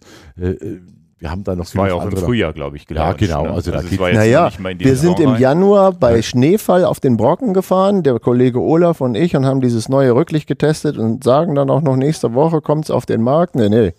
Wir sind das Rücklicht gefahren und dann gibt es ein Verbot. Und wir haben, genau, ich glaube, das Ding war keine zwei Tage draußen, haben wir das vom KBA schon gehabt. Siehst du? Mhm. Und naja, jetzt ist das für unseren YouTube-Kanal jetzt nicht so tragisch, dass Ja. wir jetzt ein Rücklicht gefahren ist, was man da Ja. gar nicht kaufen kann. Aber du Ja. kriegst halt 50 Anfragen per E-Mail. Was Ja. soll denn der Mist? Ja, klar. Warum fahrt ihr denn da ein Licht, was ganz illegal ist und so? Oh. Ja, das ist natürlich nervig. Das ist, das ist vollkommen klar. Aber immerhin habt ihr in-house ja die Möglichkeit, es umzupacken und zu lösen. Ne? Also Ja. da ist ja wieder der große Vorteil mit der Fertigung hier, dass ihr sagt, Ja. na gut, dann legen wir die jetzt mal zur Seite und machen zwei Verpackungen draus und so Genau. weiter. Genau, das ist dann der Vorteil, dass man das dann ändern kann. Ja. Und ich denke, wo wir uns sicherlich alle einig sind, blendende Lampen, wir sind ja auch Fußgänger mit Kindern, Hunden und auch. Autofahrer, da hat ja auch, das müssen wir auch wirklich, das ist meine Meinung, ich denke, das teile ich mit euch, ihr sagt eure Meinung dazu. Natürlich hat keiner Bock, geblendet zu werden von dem Typen, der da irgendwie mit 3000 Lumen in, deine, in, deine, in dein Gesicht leuchtet. muss Geschweige denn die Kinder, die Hunde und all sowas. Da- Also eine STVZO, die sagt, pass mal auf, da müssen wir irgendwann auch mal Regeln einführen. Natürlich bin ich da auch dabei und bashe Ja. die nicht. Da Frage. bin ich aber auch ganz glücklich, auch als Anwender. Und ich war ja immer ein Lupine-Fan und bin das gefahren und bin, hab mir früher halt diese Pico, glaube ich, hieß sie, ans Lenkrad gemacht und da weiß ich auch, dass da schon mal Ist so ein das Jogger ge Ja. ge- geschimpft Mhm, hat. Ja, klar, klar. Und wie froh ich bin, dass ich jetzt Genau. mit, mit euren anderen Lampen eine Möglichkeit habe, wo ich auch weiß, da störe ich keinen mit. Genau, Wobei das immer noch so ein Ding ist, genau. ich kann, man kann sie ja immer noch mit dem Winkel, dabei das Ja, verstehe ja. ich übrigens bis heute nicht, welchen Winkel ich einstellen soll. Äh, das hat der Gesetzgeber mittlerweile auch vergleichsweise äh, äh, konsequent liberalisiert. Äh, das bedeutet, der Gesetzgeber definiert es so, dass äh, der Benutzer die Lampe so einzustellen hat, dass er den Gegenverkehr nicht blendet. Ja. Punkt. Also Wenn ich ein YouTube-Video machen dürfte zu dem. Thema, dann würde ich doch lieber die Leute abholen. Also ich habe das noch gar nicht veröffentlicht, aber wäre es nicht einfach gut zu sagen, du pass mal auf, stell das Rad irgendwie, keine Ahnung, 15 Meter von der Wand weg und dann machst du einen Zollstock und da ist die Linie. Da darfst du nicht drüber gehen, ansonsten ist der Autofahrer voll geblendet. Was soll ich denn sonst machen? Ja, scheinbar äh, hat sich aber dann die, die Erkenntnis durchgesetzt, dass die, äh, die allermeisten Benutzer das oder so nicht in irgendeiner Form so umsetzen. Die machen gar nichts. Ja, ja, aber machen gar nichts heißt natürlich, ich kann auch wieder den Autofahrer voll in sein Ja, Gesicht leuchten. hat- Auch mit einer Ja, STVZO-Lampe natürlich kann ich das. Das ist vollkommen richtig. Die kann ich ja trotzdem wahnsinnig machen. Das ist natürlich richtig. Also man, und deshalb hat sich das KBA wahrscheinlich darauf verständigt zu sagen, okay, gut, wir können es eh nicht kontrollieren Ja, ja. und mit dem Meterstab fummelt eh keiner rum. ja. Dann bitte, dann guckt halt wenigstens, wenn Gegenverkehr kommt, Aber das in, ist- in, in, in die Augen des Fahrers, das merkt man ja auch relativ schnell. Leuchte ich Das da ist rein? genau das, so wie ich es mache. leuchte ich, da rein oder leuchte ich da nicht rein? Ich, ich, Ja. Irgendwie hat man es doch im Gefühl, ja, ob das Ding so hoch geht oder nicht. ja, genau. Und Das- natürlich haben wir das Problem, das ist ja auch vollkommen klar, das kennen wir ja alle. Äh, ob das eine Lampe von uns ist oder von einem anderen Hersteller, ist vollkommen egal. Wenn die einfach komplett nach oben gedreht ist, dann ist es immer die Hölle. Das heißt, dann ist die Blendwirkung natürlich. Aber wir haben ja, Maximal. wir Klar, haben ja nicht haben die Möglichkeit, wer beim TÜV oder bei dieser Hauptuntersuchung ist, da wird ja die, die, die Scheinwerfer werden dann nachgemessen beim TÜV, wie, wie welchen Winkel die haben. Das gibt's ja fürs Fahrrad Ja, nicht. genau. Schraube ich die heute an, ab, Naja, schraube die ja morgen nicht, an. wir haben Federungen, das heißt, wir Genau. haben alle möglichen Faktoren, die da mit reinspielen. Und von dem her bleibt das natürlich immer so eine, so eine relativ variable Geschichte. Das Ah, ja. richtig. Jetzt ist das Fernlicht ja super einfach. Ist es denn, jetzt habe ich jetzt, was ich auch an euren Lampen mag, ist dieses Tagfahrlicht. Erstmal hat man so ein Das ist ja was Gefühl, Neues. Die, die laufen ja ewig mit Tagfahrlicht. Ja. Und tatsächlich, wie oft, wie, wie toll ich das finde, auch La Palma, in den Videos sieht man das manchmal in der Abfahrt, dann kommt man irgendwann in der Dämmerung in den Schatten rein, dann merkt man das Licht Aber wird es gibt, wieder auch zu, so es gibt auch zusätzliche Sicherheit, wenn Ne? du halt. Und ist das Tagfahrlicht genauso einfach gewesen zu integrieren? Ja, das Tagfahrlicht war eigentlich, was die Integration angeht, ist weniger kritisch, sondern es war eher äh, kritisch, dass sich das Kraftfahrtbundesamt äh, dazu durchgerungen hat, ein Tagfahrlicht zuzulassen. Ah, Okay. Also das war die, die Problematik. Und das ging dann auch vergleichsweise schnell. Irgendwann äh, hat es, äh, wurde in, in, in, in in irgendeinem Gremium beschlossen, dass wir Tagfahrlicht zulassen wollen. Und also die technische Umsetzung ist eigentlich nicht das ganz große Hexenwerk. Aber Tagfahrlicht ist natürlich schon, äh, ist keine Frage, gerade bei E-Bikes, äh, schon sehr, sehr, sehr wichtig. Wir haben ja mittlerweile in der Schweiz eine, eine Tagfahrlichtpflicht. ach. Ja, Für E-Bikes aber nur. nur für E-Bikes. Okay. Warum denn nur für E-Bikes dann? weil die typischerweise schneller sind. Ah, Das okay. heißt, im Normalfall, oder wir haben es natürlich auch mit einer anderen Und Alter, Altersstruktur zu tun. Das heißt, schneller, gerne auch mal ältere Mhm. Fahrradfahrer und von dem her ist das Risiko bei, bei, bei E-Bikes wohl schon größer, weil der, der Geschwindigkeitsschnitt ist höher. Und, ähm, und das ist natürlich schon so, dass so ein Tagverlicht die, die, die Sichtbarkeit schon massiv verbessert. Und das ist natürlich schon gar keine Frage. Wenn ich also nur einmal übersehen werde, und in die B-Säule einschlag, dann hat sich schon auch das Tagverlicht rentiert. Gibt es Naja, da auch gibt bestimmte Anforderungen, ob das hell oder Ja, dunkel? ja, natürlich. Das heißt, da Okay. gibt es natürlich auch wieder Mindesthelligkeiten, Maximalhelligkeiten Hm. und äh, äh, Aber es muss ja hell sein, sonst sieht das man bei Tageslicht. ja, gar es ist mittlerweile, also aktuell ist es sogar so, dass die, äh, die Helligkeitswerte eigentlich viel zu hoch sind, weil wieder mal irgendwie, wie auch immer, äh, das, also diese, diese Verordnung äh, modifiziert worden ist. Jetzt hat man äh, viel zu hohe Werte und das wird im nächsten Jahr wird wohl wieder reduziert. Ja, aber das, wenn es einmal zugelassen ist, dann müsstet Ja. ihr das ja nicht wieder runterregeln. Genau. Okay. Also das ist auch immer so, dass also Für neue Produkte. Ja, genau. Aber dann ist es wieder zu hoch. Also manchmal Ja, ja. hat man ja ein bisschen Schwierigkeiten zu folgen. Ja, das ist natürlich, man muss ja auch immer dazu sagen, dass jetzt äh, diese ganzen Regularien und Verordnungen, die wir jetzt hier besprechen, was jetzt die Lampen angeht, ja, die sind natürlich jetzt sicherlich auch nicht im, im absoluten Fokus im Kraftfahrtbundesamt. Nee, schon gar Die nicht. haben- Fahrradlampen, die wenn haben da das auch- sagt das Wort Kraftfahrt ja schon. Ja, ne? die haben schon auch andere Probleme. Und, Aber die machen aber auch, ja, na gut. Und, und, also und da wird jetzt gerne mal ich will die nicht dissen, das ist Ja, nicht ja, okay. nein, das ist gar nicht okay. gut, das ist gar das- nicht der, der Ah, Genau, genau, eben, aber äh, da passieren auch mal Dinge, die vielleicht nicht ganz optimal sind. Aber da muss ich aber trotzdem sagen, äh, das hat sich aber die letzten Jahre schon eigentlich ganz gut liberalisiert und ist schon in Ordnung. Also naja, das es hat, ist ja schon so, dass ja, es das hat sich schon einiges verbessert, wenn ich überlege, was vor 10, 20 Jahren äh, möglich oder nicht möglich war. Also gerade so Tagfalls und solche Dinge, das hat sich schon einigermaßen. Aber könnten wir jetzt unter dreien, uns dreien, wir sind uns ja schon nicht einig, Ingo, und deine Meinung weiß ich jetzt gar nicht. Wie kann es eigentlich sein, dass es verboten ist, dass das Rücklicht blinkt. Ja, ich Das würde ja, bevor wir zum Rücklicht kommen, weil wir jetzt gerade beim, beim Tagfahrlicht und vor, Ja. wie das Frontlicht darf ja, Ja. auch nicht blinken. Was, auch nicht was, okay ist. Was ist deine Meinung dazu? Sagst du, ja, ist super so oder wo du sagst, Mensch, tagsüber wäre es ja gar nicht doof für die Ach, Sichtbarkeit ist- eines Fahrradfahrers, wenn ist es okay, blinken das. Problem. Ich soll dann wieder in drei Tagen äh, mit irgendeinem äh, äh, Mitarbeiter beim Kraftfahrtbundesamt über solche Dinge äh, sprechen. Und, und, und, Okay. du hast ich- keine Meinung. Und hier soll ich meine persönliche Meinung äh, kundtun. Nee, also Quatsch. Äh, bin da tief entspannt. Also ich weiß auch vom Kraftfahrtbundesamt, weiß ich auch, dass da durchaus auch diese Fragen kontrovers diskutiert werden, Hm. warum denn das so ist, dass äh, wir in Deutschland gerade beim, also speziell beim Rücklicht das Blinken nicht akzeptieren wollen. Da gibt es auch im Kraftfahrtbundesamt verschiedene Meinungen und, und Ansätze. Also es ist keinesfalls so, dass, äh, dass die da jetzt wirklich mit einer äh, Stimme sprechen. Und äh, wir brauchen ja nicht drüber, drüber nachdenken, wenn wir jetzt nach Frankreich, Italien oder egal Österreich, wohin, äh, Österreich, egal wohin, gleich nebenan auch. ja, egal wohin. Und natürlich blinken wir da. Und es ist natürlich in vielen Fällen einfach auffällig. Und wenn man sich mal in der Innenstadt, in, eurem Fall nimm mal Hannover, wenn du da in der Innenstadt rumfährst, dann fällt ein rot leuchtendes Rücklicht überhaupt gar nicht auf. Das interessiert nicht im geringsten. Hm. Also das muss mindestens blinken, dass man es überhaupt wahrnimmt. Mhm. Und, äh, und das ist weltweit so und wir merken das ja auch bei uns. Das heißt, mit welcher Energie unsere Kunden ähm, äh, die blinkenden Versionen aus Österreich oder sonst wo beziehen. Ja, ist doch Käse. Ja, das ist der Käse. Und, äh, aber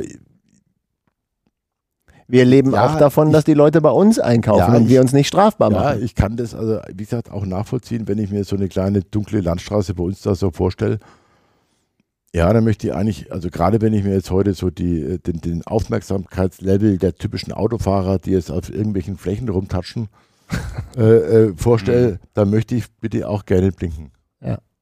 Also Mhm. da muss ich wirklich sagen, also das ist, das ist auch so bei uns hier, wenn ich das, das ist, also das Aber dann könnte es ja sein, dass es eine Frage der Zeit ist, bis es erlaubt ist, bis die, der Druck zu hoch wird. ich, ich kann es mir vorstellen, dass man irgendwann einfach auch zu dem Schluss kommt, okay, gut, ähm, äh, es gibt am Ende wirklich größere Probleme auf der Welt und es ist nicht ganz so schlimm, dann lassen wir es halt. Naja, man hätte ja definitiv auch ein, so wie eine Straßenbahn oder ein Zug drei Lichter haben muss, damit man es vom Auto unterscheiden kann. Das war ja, glaube ich, in der früheren Zeit mal ganz, ganz wichtig, dass Mhm. man weiß, das ist ein Schienenfahrzeug und kein, kein, kein Auto. Wäre es ja auch ein Unterscheidungsmerkmal, dass man weiß, okay, das ist kein Motorrad oder kein irgendwas, Mhm. sondern es ist ein Fahrrad. Alles, es was blinkt. blinkt, ist ein Fahrrad. Wäre man, der wüsste man ja sofort als Autofahrer, okay, auf den muss ich aufpassen. Das wahrscheinlich ist es indirekt Das wäre ja auch schon zum so. Beispiel eigentlich eine, eine sehr, sehr gute Idee, weil wenn wir das jetzt in der Form flächendeckend umsetzen würden, Ja. dann wird man es über kurz oder lang auch verstehen. Ja, der Witz ist Wenn ja, natürlich wenn, nur ein paar blinken, bringt uns nicht weiter. Aber der wenn, Witz ist ja, wenn man blinkt. Die Polizei ist, glaube ich, Ah. nicht rattenscharf drauf, die Leute anzuhalten. Also, das habe ich so noch die nicht Polizei erlebt. ist es vergleichsweise. Also das darf ich auch kurz sagen, weil ich viel mehr, mehr Kundenkontakt noch mitkriege. Ich habe äh, so viele äh, äh, äh, Polizisten und Polizistinnen als Kunden kennengelernt, die sagen, im Leben fische ich doch keinen Radfahrer nachts raus um 22 Uhr, weil sein Rücklicht blinkt. Ich bin froh, dass der lebt. ja, genau. Also ich habe ja noch, Nein. also das ist mir wirklich noch Nein, nie nein, untergekommen, dass da einer sagt, den, den oder die halte ich an, da fische ich raus Ja. und sage denen mal, das kostet ich aber 10 Euro. Den, das, den Fall gibt's ja Nein, gar nicht. Das nein, ist ja gar, das ist ja, Nein, da gibt's ein Regelwerk, aber die, selbst die Polizisten sagen, jetzt bleib mal, lass mal fünf Grad, sag ich bin froh, dass die überhaupt Ja, Licht Licht dabei haben. Ge- Genau, ja, ist schon klar. Ja, ja, klar, aber das sind natürlich solche, ähm, ja, wie soll man sagen, solche äh, Ungereimtheiten, die wir eigentlich traditionell in Deutschland immer haben. Aber das also, was dies, also was diese Beleuchtungsprobleme, ich kenne es ja, wie gesagt, seit über 30 Jahren. Aber de, die Idee finde ich tatsächlich gut, wenn man einfach sagen würde, das Blinken ist ausschließlich Fahrrädern vorbehalten. Hm. Also, wenn du da jemanden beim äh, Ja, ja. Kraftfahrtbundesamt kennt, wir haben einen Podcast, die dürfen auch kommen. Ja, ich kenne jemanden aus der sogenannten Grundsatzabteilung und äh, Die können gerne, wir sind gute Laune hier. Ja, ja, ja, Aber da- ihr wart die Ersten, glaube ich, die das Bremslicht dann durchsetzen konnten, ja, ja, STVZO-konform. Ja, ja, ja, ja, das war nicht, nicht nur das, sondern das Problem ist ja auch bei, bei einem äh, Bremslicht, was wir über einen Beschleunigungssensor aktivieren, haben wir natürlich bei uns wiederum das Problem, es sollte dann auch tunlichst funktionieren. Mhm. So, es gibt solche Lösungen auch aus China, ganz klar. Da ist aber der Anspruch eher gering. Das heißt, wenn das blöde Bremslicht nicht funktioniert, dann Ist nicht so schlimm, merkt gar uns aber keiner. schon ein bisschen blöder. Das heißt, eher auf unserem Preisniveau Ja. erwartet der Kunde dann schon auch, dass das, äh, das Bremslicht vernünftig funktioniert. Ja. Und das war auch der Grund, warum dann äh, erst zu einem gewissen Zeitpunkt so eine, so eine äh, Realisierung überhaupt darstellbar war. Aber das ist laut SD, äh, STVZO gar kein Problem. Nö. Ist Das aber gar ja nicht, ist das dann so sicherheitsrelevant überhaupt? Ja, Wie das, seid ihr auf die Idee gekommen? ja weil es zulässig, irgendwann war es zulässig. Okay. Irgendwann gab es einen Passus, der aber jetzt es ist eben ja auch wirklich, Das Problem ist aber jetzt auch schon wieder so, dass man jetzt, äh, aber wir müssen jetzt aufpassen, dass man jetzt natürlich kann, äh, die ganze Zeit nur über KPA-Probleme. Nein, nein, nein, nein, nein, nein. Wir haben ja aber auch fairerweise gesagt, dass wir viele Sachen von denen auch gut finden. Ja, also so aber, ist aber es jetzt ja beim nicht. Bremslicht ist zum Beispiel so, wir dürfen nicht beliebig hell Bremslicht machen. Also das Aber beim Fernlicht darfst du es, beim ja, Bremslicht ja, nicht. aber, aber wir würden viel lieber den, den, äh, die Differenz zwischen normalem Licht und Bremslicht Ich- größer machen, damit der, Diese der- der- Aufmerksamkeit genau, hat. der Hintere das besser wahrnimmt. Dürfen wir aber auch wieder nicht. Ach so. Hm. Da gibt es auch wieder etwas eigenartige Einschränkungen, aber so ist es halt. Na gut, der Zulassung kannst du dir jetzt abschminken nach dem ganzen Bär. Ja, da bin ich erledigt. Das ist jetzt vorbei. Das ist vorbei. Das ist vorbei. Kannst du die, kannst du die Mitarbeiter Ach, jetzt. Die wollen die nicht mehr sehen. Die, die, meisten Mitarbeiter wollten eh schon immer, dass wir nach Portugal äh, übersiedeln. Dann machen wir das halt. Eieieiei. Ganz dünnes Eis. Ganz dünnes Eis. Nein, vielen Dank auch, dass du da Zustellung nimmst. Und, und ähm, ja, aber das sind ja Fragen, die da draußen ständig herrschen. Was soll denn das in Österreich? Kann ich da rumblinken? Warum ja. darf ich in Deutschland nicht blinken? Ist ja eine legitime Frage. Natürlich klar. Sehr gut. ja, jetzt kommen wir zum, zu einem wichtigen Thema, was für uns Lupine auch ausmacht. Wir haben die, ich habe die Pico, die ist bestimmt neun, zehn Jahre alt. Ja, kann so sein. Und theoretisch könnte ich die zu euch einschicken und heller machen. Ich glaube, wir haben die 900 Lumen-Variante Ja, früher gehabt. sie, glaub ich, mittlerweile 1100 oder so. 1100, Ja, ja. 1200 Ja, ja. oder sowas. Ähm, und wir haben auch über die Schraub zusammengeschraubten Gehäuse ja auch Ja. schon gesprochen vorhin. Wie wichtig, also das scheint ja eine DNA bei euch zu sein. Reparierbarkeit, ähm, vielleicht sogar eine Upgrade-Möglichkeit. Ja. War das immer schon so oder sei, bist du irgendwann, wo hast du irgendwann, ja, der Erfolg gibt euch ja auch recht. Ohne die Langlebigkeit hättet ihr vielleicht dieses, diese, diese Mundpropaganda auch gar Mhm. nicht gehabt. Wie war das eine bewusste Entscheidung oder war das sowieso immer klar, wo du gesagt hast, muss reparierbar sein? Ja, das, ähm, also im Prinzip war das eigentlich schon, kann man schon so sagen, es war schon immer klar, dass die Reparierfähigkeit schon immer gegeben sein hat müssen. Das ist sicherlich richtig. Ähm, das liegt natürlich auch ein bisschen daran, dass wir in Deutschland natürlich, wenn wir, wenn wir, sagen wir mal so, egal welche Lampen, wenn wir die in Deutschland produzieren, dann geht es natürlich mit, mit Druckluftschraubern oder sonstigen Dingen natürlich tatsächlich am einfachsten und am schnellsten. Mhm. Das ist natürlich auch klar, unabhängig von dem Problem, dass wir designtechnisch gelegentlich da Mhm. unsere Schwierigkeiten haben, aber es ist von der Fertigung tatsächlich eine der besseren Möglichkeiten. Und äh, damit hat man natürlich automatisch auch diesen Effekt, dass man es natürlich auch wieder zurückbauen kann. Mhm. Und aber die Repa Reparierfähigkeit, die war auch vor 25, 30 Jahren immer extrem wichtig. Das ist natürlich vollkommen klar. Also dieser Gedanke, dass man eine Lampe äh, zu welchem Zeitpunkt auch immer wieder instand setzen kann oder ein, früher war es ja auch so, ganz früher bei den Halogenlampen gab es ja auch diese Halogenbrenner, die, die waren, das war ja Irgendwann Verschleiß- nochmal durch. war ein Verschleißmittel. Das heißt, man hat ja das Ding aufmachen müssen, um diesen Mhm. Brenner rauszukriegen. Klar. Und, und von dem her hat sich das seitdem eigentlich so, so etabliert, das Ding muss zerlegbar sein. Und dann war es ja auch so, wir haben da ja auch früher noch drüber gesprochen, da, die Steckkontakte, die waren über lange Zeit ähm, eher verschleißfreudig. Heute sind die das nicht mehr, aber damals waren die eher verschleißfreudig. Und da- Kabelbruch und sowas. ja, und auch die, die Kontakte sind ausgeleiert und der Übergangswiderstand ist immer größer geworden. Und da war das auch relativ normal, dass man diese Kabel irgendwann hat austauschen müssen.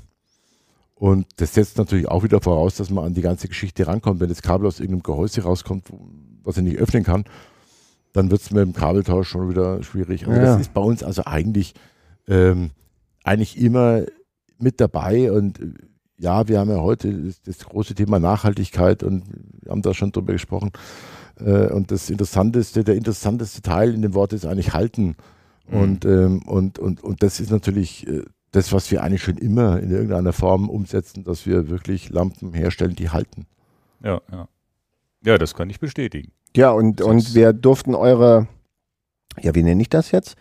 Reklamation hätte ich nicht gesagt, Reparaturabteilung sehen, die das darfst du gerne aufdröseln, wir wissen das ja schon, die sehr klein gehalten ist bei euch. Also der Raum, wo Ja, ihr ja. Reparaturen durchnehmt, ja, ja. Äh, wir Ja. werden das vielleicht mal filmen dürfen dann morgen. Stimmt, da war der beide recht überrascht, das habe ich schon gesehen. Ja, ja, so ein ganz kleiner Raum nur. Also dem ja, würde ich jetzt hier nochmal kurz äh, Ja, Raum ja. geben zu erklären. Das ist richtig, das ist so ein Raum, naja, äh, vergleichsweise unfreundlich gestaltet, also äh, acht Quadratmeter, zehn, Jetzt zehn auch Quadrat- so, zehn ist- Quadratmeter vielleicht. Eine ganz kleine Ist Studentenwohnheimbude. wahrscheinlich einer der, der kleinsten Räume hier im Gebäude und äh, das, das ist schon richtig, wenn man es im ersten Moment sieht, denkt man sich, okay, mein Gott, da haben sie 1000 Quadratmeter in der Fertigung und hier nochmal mehr Platz. Und da und, und der Raum ist so winzig. Und ähm, ähm, das kann man natürlich erklären. Das heißt, ähm, als wir das Gebäude konzipiert haben, haben wir das genau so gemacht, dass wir diesen Raum so klein wie nur möglich machen, absichtlich. absichtlich, damit nicht die Möglichkeit besteht, die täglichen Reparaturen im großen Umfang zu lagern und zu archivieren und zu dokumentieren. Das geht nicht, weil am nächsten Tag kommt der nächste Schwung und dann geht der Platz aus. Aha. Das heißt, wir haben ja immer den Anspruch, dass wir am gleichen Tag die Reparatur zurückschicken, an dem sie gekommen ist. Das, Das- schon mal. das- damit das ihr fu- nicht lagern müsst. Genau, ihr damit kein wir Lager nicht lagern müssen. Und, ähm, und ich habe dann auch gesagt, und natürlich haben wir noch einen ganz anderen Nebeneffekt. Der Nebeneffekt ist, dass uns äh, ganz, ganz viele Dutzende von E-Mails und Telefonanrufe erspart bleiben, weil der Kunde bis überhaupt die- eine Idee hat und bei uns nachfragen wollen würde, ob denn jetzt die Reparatur schon angekommen sein mag. Ist das schon wieder bei ihm zurück? Ach so. Stimmt, das ist ja, das ist, das ist ja ein Telefonanruf weniger, den man und, haben. und schon bleibt uns das erspart. Das Also- heißt, also die Kommunikation findet gar nicht statt. Und äh, es hat natürlich auch den Zusatzeffekt, dass äh, der Kunde natürlich auch klarerweise vollkommen begeistert und glücklich ist, weil, ähm, äh, wie gesagt, das ist natürlich wie bei vielen anderen Dingen auch. Ein Rasenmäher geht auch typischerweise dann kaputt, wenn das Gras gerade wächst. Äh, gehen unsere Lampen natürlich auch immer dann kaputt, wenn man sie braucht. Also nicht im Juli, sondern im Dezember. Und äh, dann ist natürlich eine sehr, sehr kurze Reparaturzeit auch klarerweise Hm. sehr, sehr wichtig und angenehm. Und ähm, also wie gesagt, das ist der Grund, warum wir damals gesagt haben, wir machen den Raum möglichst klein.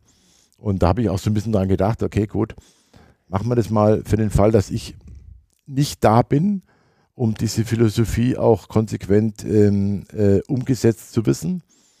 Ähm, aber das ist mittlerweile so, keine Angst, das ist tatsächlich, auch wenn ich nicht da bin, das ist so verinnerlicht mittlerweile.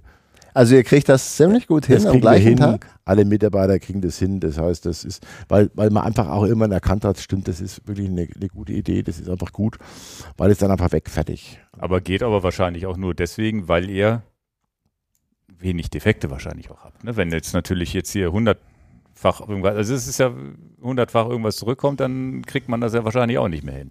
Ja, natürlich, das ist schon richtig, dass wir ähm, äh, natürlich auch eine, eine möglichst geringe Defektrate brauchen.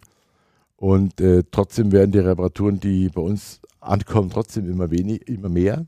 Ja, Weil der- wir- Naja, weil ihr wächst als Mit, mit jedem Jahr, äh, mit dem wir präsent sind, haben wir natürlich auch wieder entsprechende Reparaturen, wobei man sagen muss, es bleibt vergleichsweise stabil.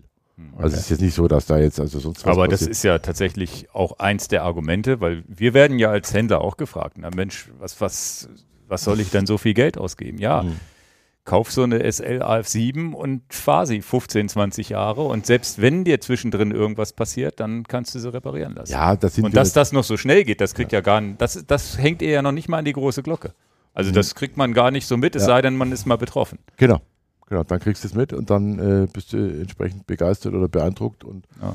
ähm, aber wie gesagt, wir machen das also nicht nur, um dem Kunden was Gutes zu tun, sondern weil wir einfach erkannt haben, dass es, was die Effizienz bei uns im Betrieb angeht, tatsächlich die, die beste Lösung Ja, ich ist. kann mir schon vorstellen, wenn man das jetzt zwei Wochen stapelt, dann hast du ja irgendwie wie so eine Asservatenkammer, hat ey, kein, kein, hat Ja, ey kannst- keiner Bock Du, anzufangen. du kannst Ja, im ja. Prinzip gleich äh, einen Mitarbeiter äh, oder eine Mitarbeiterin äh, damit beschäftigen, nur die Kommunikation mit dem Kunden ja, ja. Hm. zu Ja, das ist ein ganz entscheidender Wann Punkt. kommt die Reparatur? Ist sie schon da? Was muss gemacht Habt ihr eine werden? Tracking-Nummer? Und da ist es auch so, dass wir jetzt zum Beispiel bei der, äh, bei, bei der Umsetzung der Reparatur auch vergleichsweise, also auch deshalb vergleichsweise locker und entspannt sind, weil wir uns auch damit äh, einen entsprechenden Aufwand ersparen. Also sprich, wenn jetzt bei einer fünf Jahre alten Lampe das Kabel oder der Stecker defekt ist, Ja. dann wird der Kunde nicht gefragt. Es wird auch nichts berechnet, sondern das Kabel kommt einfach dran, damit das mit dem einen Tag funktioniert. Weil sonst hätte man wieder hin, möchtest du gerne ein neues Kabel? genau. haben? und, oder? Und, und, genau, ja, genau. Und wenn das Kabel dann ein, ein, ein, nicht besonders Verhältnis, teuer, ja. verhältnismäßig kostengünstig ist, dann sind wir da in solchen Fällen immer extrem großzügig. Das müssen wir auch sein, sonst schaffen wir unser Ziel am gleichen Tag zurückzuschicken. In der Regel nicht. Das, Das heißt, ihr baut dann so ein so Kabel klar. auch mal dran, schickt es dem Kunden zurück, ohne es ihm zu brechen. Ja, genau. Weil die, allein schon die Kommunikation mit dem Kunden Wäre teurer. Willst du das haben oder willst du es nicht haben? Den Prozess schon wieder verlangsamen würde, weil Mhm. dann erreichen wir den nicht, dann müssen wir wieder einen Tag warten. Ja, aber wenn das Kabel kaputt ist, will ich das Kabel ja sowieso haben. Die Antwort ist da sowieso immer, ob das jetzt 5 ja, gut, oder aber du 15 darfst Euro. ihm ja nicht äh, sagen, Mensch, ohne Genau. Kostenvoranschlag darfst du ja nicht Genau, reparieren genau. normalerweise. Wir müssten ihn dann eigentlich fragen, willst du Ja, 5 ich verstehe Euro, das. willst du Ja, 5 ja. Euro zahlen, willst du sie nicht zahlen?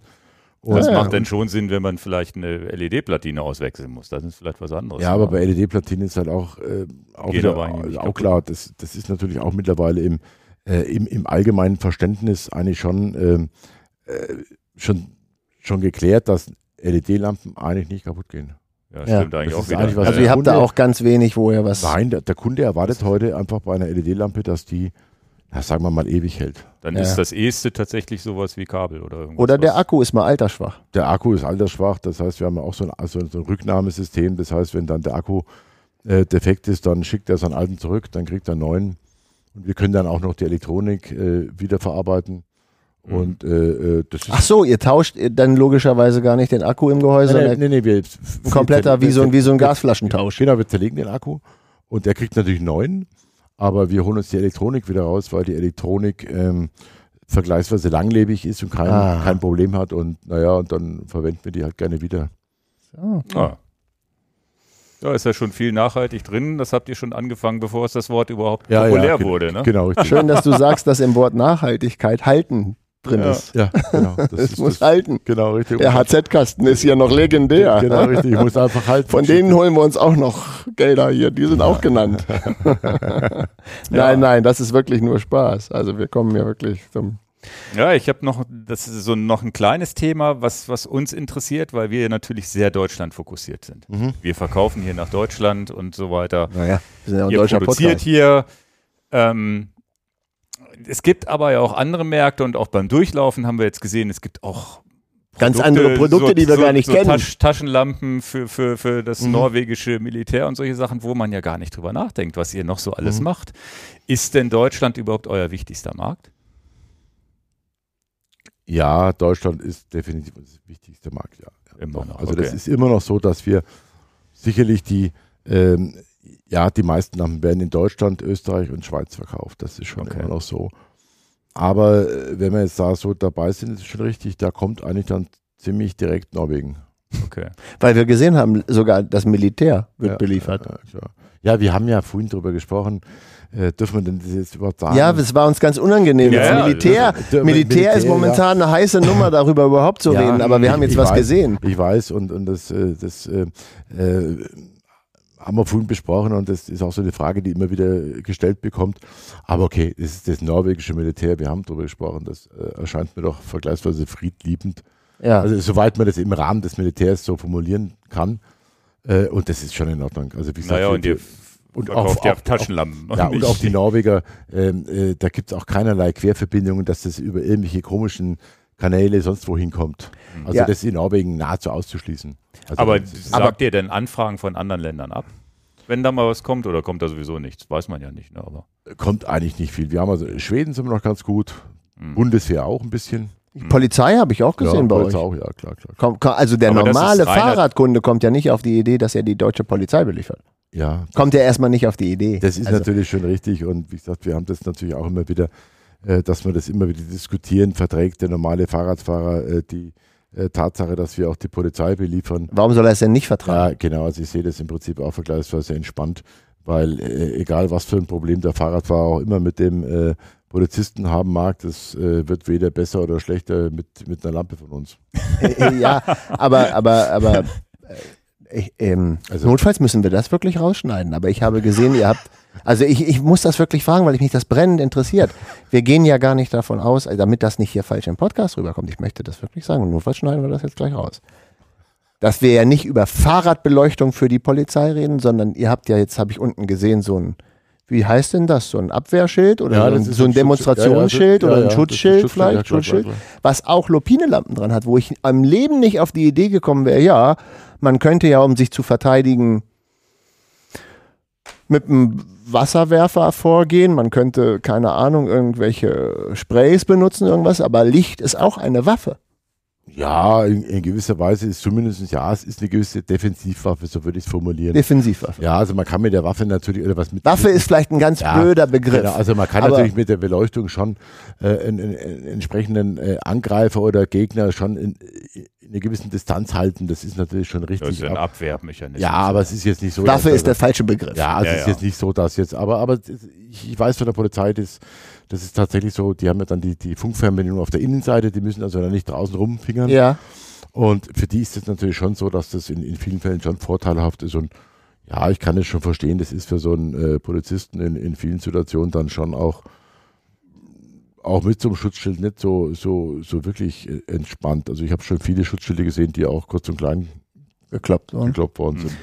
Nein, weil es ist jedenfalls so und dann Aber hoffe ist ich, dass wir es drin lassen können. Es gehört eben auch zu eurem Ich Geschäft. habe damit kein Problem. Also wie gesagt, das ist vollkommen Also es ist ja am Ende nur so, dass wir das ansprechen, ist ja interess das Interessante daran ist ja, dass das Thema Licht, wir haben es im Auto gehabt, wir haben es im, im Dings gehabt, wir, man hat, man hat, wir haben hier Licht, Videolicht und solche Sachen, aber dass es ja auch Anwendungsfälle sind, die nicht so naheliegend sind. Das ist eigentlich das spannendste Mhm. Thema daran, finde ich nicht, wie es eingesetzt wird oder sonst wie, dass man, aber dass man gar nicht drüber nachdenkt, dass ja solche Institutionen und das können auch, das können auch äh, Vogelbeobachter sonst wie sein, Mhm. die durch den Wald marschieren oder, oder Wissenschaftler oder sonst wie, dass die Oder ja auch doch, Bergrettung.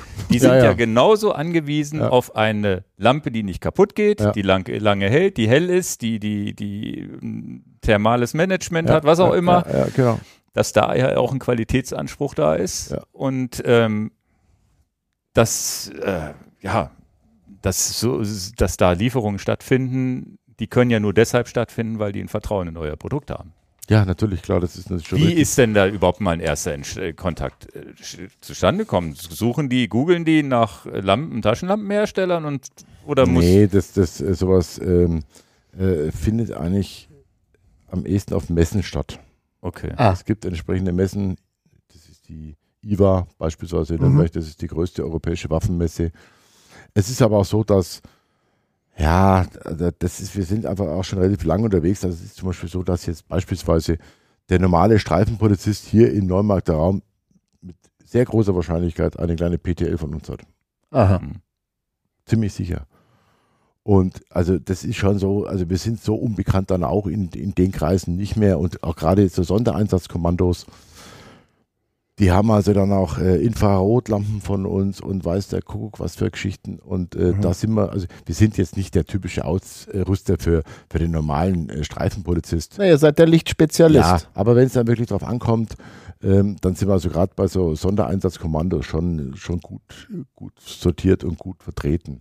Aber ist wahrscheinlich trotzdem Nischengeschäft gegenüber dem normalen Ja, natürlich, klar, klar, klar, natürlich, klar. Also das ist, das ist natürlich klar, dass, dass, äh, äh, dass jetzt, wenn man, wenn man die Relation zwischen äh, E-Bike-Beleuchtung und, und jetzt Polizei und Militär betrachtet, dann ist es natürlich schon klar, dann sind natürlich die, äh, die Bewegungen, die bei den E-Bike-Lampen stattfinden, dann doch schon in anderen Dimensionen.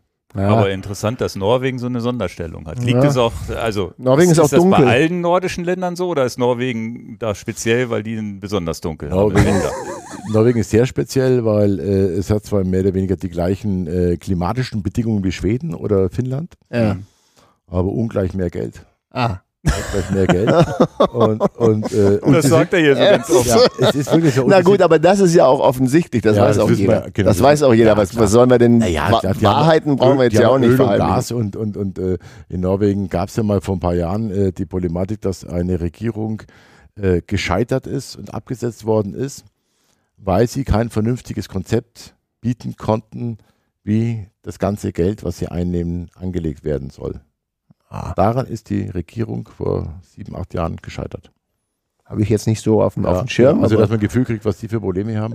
was die für Probleme haben. Ich wusste gar nicht, dass Norwegen so ultrareich ist. Ah, die Na, Norwegen, also ist wenn das du jetzt vergleichbar mit der Schweiz? Also wenn man jetzt weltweit, das ist nur am Rande gesagt, wenn man sieht, wer, wer weltweit am meisten Aktienbesitz hat, da ist Norwegen schon mal ganz weit vorne. Und zwar der Staat Norwegen. Genau. Und, Mhm. und, und die, die haben ja über die vielen Jahre regelmäßig Ölgas, Ölgas, Ölgas. Und, und da kommt jedes Jahr richtig viel. Die, die zahlen auch, die Norweger haben auch, was äh, die, die Steuerlast des, des normalen Bürgers angeht, auch eine vergleichsweise hohe Steuerlast. Also das ist jetzt nicht so, dass der Staat trotz der Einnahmen da ganz besonders viel wegpuffert, sondern nee, die müssen auch noch hohe Steuern zahlen. Und von dem her bleibt da natürlich extrem viel Geld übrig, was man regelmäßig äh, investieren kann. Ich dachte, das liegt jetzt daran, dass die so viel dunkel haben. Aber gut, die sind dunkel und machen viel Sport. Die, haben, ne? die sind dunkel und haben Geld. Die, haben, die, die dunkel haben Geld und sind Sport Sportaffin. statt äh, mehr als affin, ja. Ja, weil Geld hilft ja nicht, wenn man die Lampen nicht braucht. Das ist ja auch wieder Die klar. machen wirklich, das ist. Mhm. Ja, ja. Naja, also sportaffin sind ja viele skandinavische Länder. Ja, ja. Gern da ist ja. genau. Also So. Ja, aber die Schweden äh, ist auch gut, aber da merkt man schon, also die Norweger haben schon nochmal deutlich mehr Geld. Da ist das ist krass, dass man das so sagen kann als Ja. Geschäftsmann. Ja, also das ist so, das ist für, also für, Das den, ist ja wirklich. für den Norweger ist jetzt die, die Anschaffung von, also von einer typischen Lampe für, von uns natürlich ein, ein deutlich geringeres Engagement als für den Finnen zum Beispiel. Finnland ist das ärmste dieser drei Skandinavischen Okay. Na gut, hätte ich jetzt auch nicht so getippt. Also Ja, ich hätte also, das jetzt nicht. Schweden hätte ich auch für relativ wohlhabend gehalten. Ja, aber Norwegen ist einfach wohlhabender. Okay. Na gut. Und sonst seid ihr aber weltweit vertreten. Ja, natürlich, wir haben Und auch so einen ein- amerikanischen Importeur, wir haben Ja. Ist Amerika ein großer Markt oder eher nicht so? Ist ganz okay. Ist ganz okay. Ist, ist, äh, wir haben den, den, den äh, amerikanischen Importeur jetzt schon sehr lang und das ist also ein sehr, sehr äh, vertrautes Verhältnis und äh, äh, das mag schon sein, dass die Möglichkeiten in Amerika vielleicht besser sein könnten, aber wir sind glücklich und zufrieden und äh, kommen gut miteinander zurecht. Da geht es auch manchmal so einfach darum, äh, äh, macht er Probleme, kann er Reparaturen äh, Durchführen. handeln und durchführen. Und von dem her alles top, alles gut. Und wir haben also in Australien, in Südkorea und ähm, wir haben da in all den Ländern, haben wir natürlich ähnliche Vertretungen, das ist schon klar. Kauft denn China auch eure Lampen? Nee. Interessant. Also vielleicht mal, äh, wir haben, ähm, wir haben ein bisschen, wie, wie schafft ihr das eigentlich mit diesen mördermäßigen Kopfhörern? Wir sind, wir sind, Wir sind gleich ja, durch. ihr habt, doch, ihr habt durch. doch wahrscheinlich schon äh, Hornhautringe um die Ohren. Drücken die so dolle? ja, so langsam drücken die Ah, Dinger. gut, gut. Nee, und und äh, also wir haben zum Beispiel so Trailrunner in Hongkong und solche Geschichten haben wir schon ein bisschen. Okay. Aber jetzt im Großen und Ganzen sind wir natürlich für die meisten äh, Chinesen jetzt auch nicht wirklich äh, Westlich orientierte ja, Marke. Also das ist Ja. klar. Prima. Ja, wir, bevor wir zum Schluss kommen, kleiner Blick in die Zukunft. Wir haben ja schon so ein bisschen über revolutionäre Akkutechnologie Mhm. gesprochen, die Ja. scheinbar dann doch nicht kommt. Was äh, mich interessiert, ist halt eure Entwicklung, was man ja jetzt schon sieht, dass ihr ja von diesem Outdoor Bergsteiger, Mountainbike-Bereich so ein Mhm. bisschen in den Alltag reingeht, Durch die E-Bikes wahrscheinlich. Ja, viel, ja. viel E-Bike macht, wo natürlich Akku gar kein Problem mehr ist. Da korrekt. macht die, das, dass die Lampe noch ein bisschen was wegnimmt, ist da nicht weiter schlimm. Mhm, stimmt. Wie, wie siehst du da die Zukunft? Siehst du auch, ähm, auch zum Thema Mobilitätswende, wie bist du da aufgestellt? Siehst du da auch mehr, ja, erstmal Potenzial für euch und wie siehst du das generell vielleicht auch?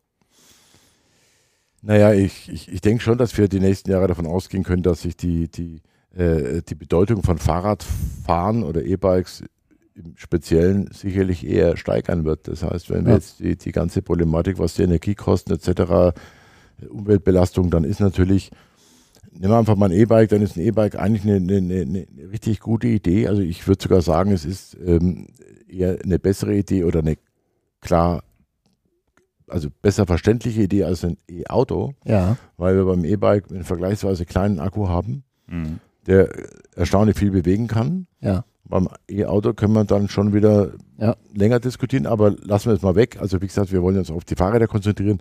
Und wie gesagt, wenn wir das jetzt einfach mal äh, mal, mal annehmen, dass also der auch der innerstädtische Verkehr, der Verkehr allgemein mit, mit E-Bikes und Fahrrädern eher zunehmen wird, haben wir natürlich auch wiederum die Situation, dass auch der Bedarf an, an E-Bike-Beleuchtungen natürlich auch dementsprechend steigen wird.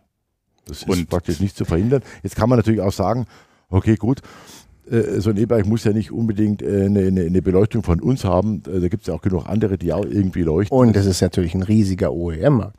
Ja, und äh, wobei da sind wir äh, traditionell, wir sind ja vertreten, da gibt es schon, schon einige Hersteller, wo wir äh, gut unterwegs sind, aber wir forcieren das nicht so besonders gerne, da sind wir also eher zurückhaltend und sagen auch gerne mal zu irgendeinem Hersteller, dass wir jetzt da jetzt eigentlich nicht dabei sein wollen, weil ähm, äh, wenn es um diese Liefersicherheit und die Möglichkeit geht, äh, sicherzustellen, dass wir also wirklich unsere Händler und Endverbraucher beliefern können, müssen wir da natürlich unglaublich aufpassen, dass wir da also uns jetzt Die Ressourcen nicht für unsere OEM. Ressourcen jetzt nicht, nicht unnötig strapazieren.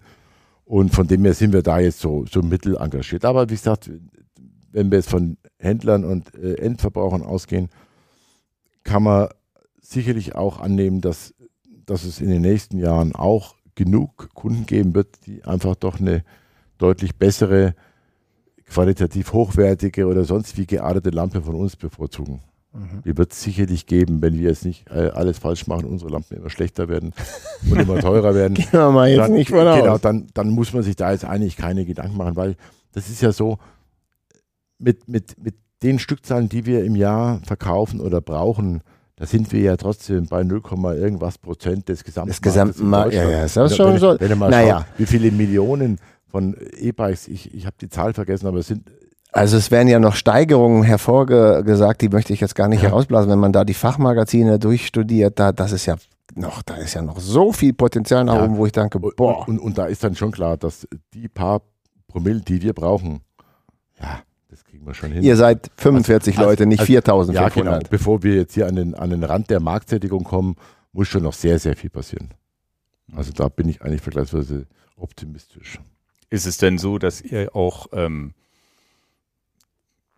was durch die Erfahrung, durch die Stückzahlen dann auch preislich da eher, also so ein, gerade in dem hochwertigen E-Bike-Markt da gar nicht, also das ist ja dieses, dieses Ratio damals von ein Viertel oder ein Fünftel Mountainbike ist ja heute nicht mehr so, wenn man jetzt so Nee, ein nee, nee. hochwertige, wir reden nicht von den 1.000, 2.000 Euro E-Bikes, Ja, ja. sondern von den 4.000, 5.000 Euro E-Bikes. Da ist es ja durchaus gar nicht so schlimm, wenn man da sagt, 200, 300 Euro kostet so eine Lampe. Ja, ist richtig. Das ist wahrscheinlich auch dann. Die kostet aber jetzt dem, dem Fahrradhersteller natürlich nicht diesen, diesen Ja, ja, Betrag, genau. ist ja klar. Und das ist natürlich auch der Grund, warum dann in, in, in, in, in manchen Fällen dann eben, eben auch äh, äh, die Entscheidung so, so gefällt wird, dass man sagt, man nimmt eine Lupine. Wir kommen natürlich immer dann ein bisschen ins Spiel, wenn es darum geht, dass man ähm, äh, ein besonderes äh, Leistungsplus oder ein Ausstattungsmerkmal zusätzlich haben will, wie eine gute Gabel von Fox oder was weiß ich, eine besonders aufwendige Schaltgruppe.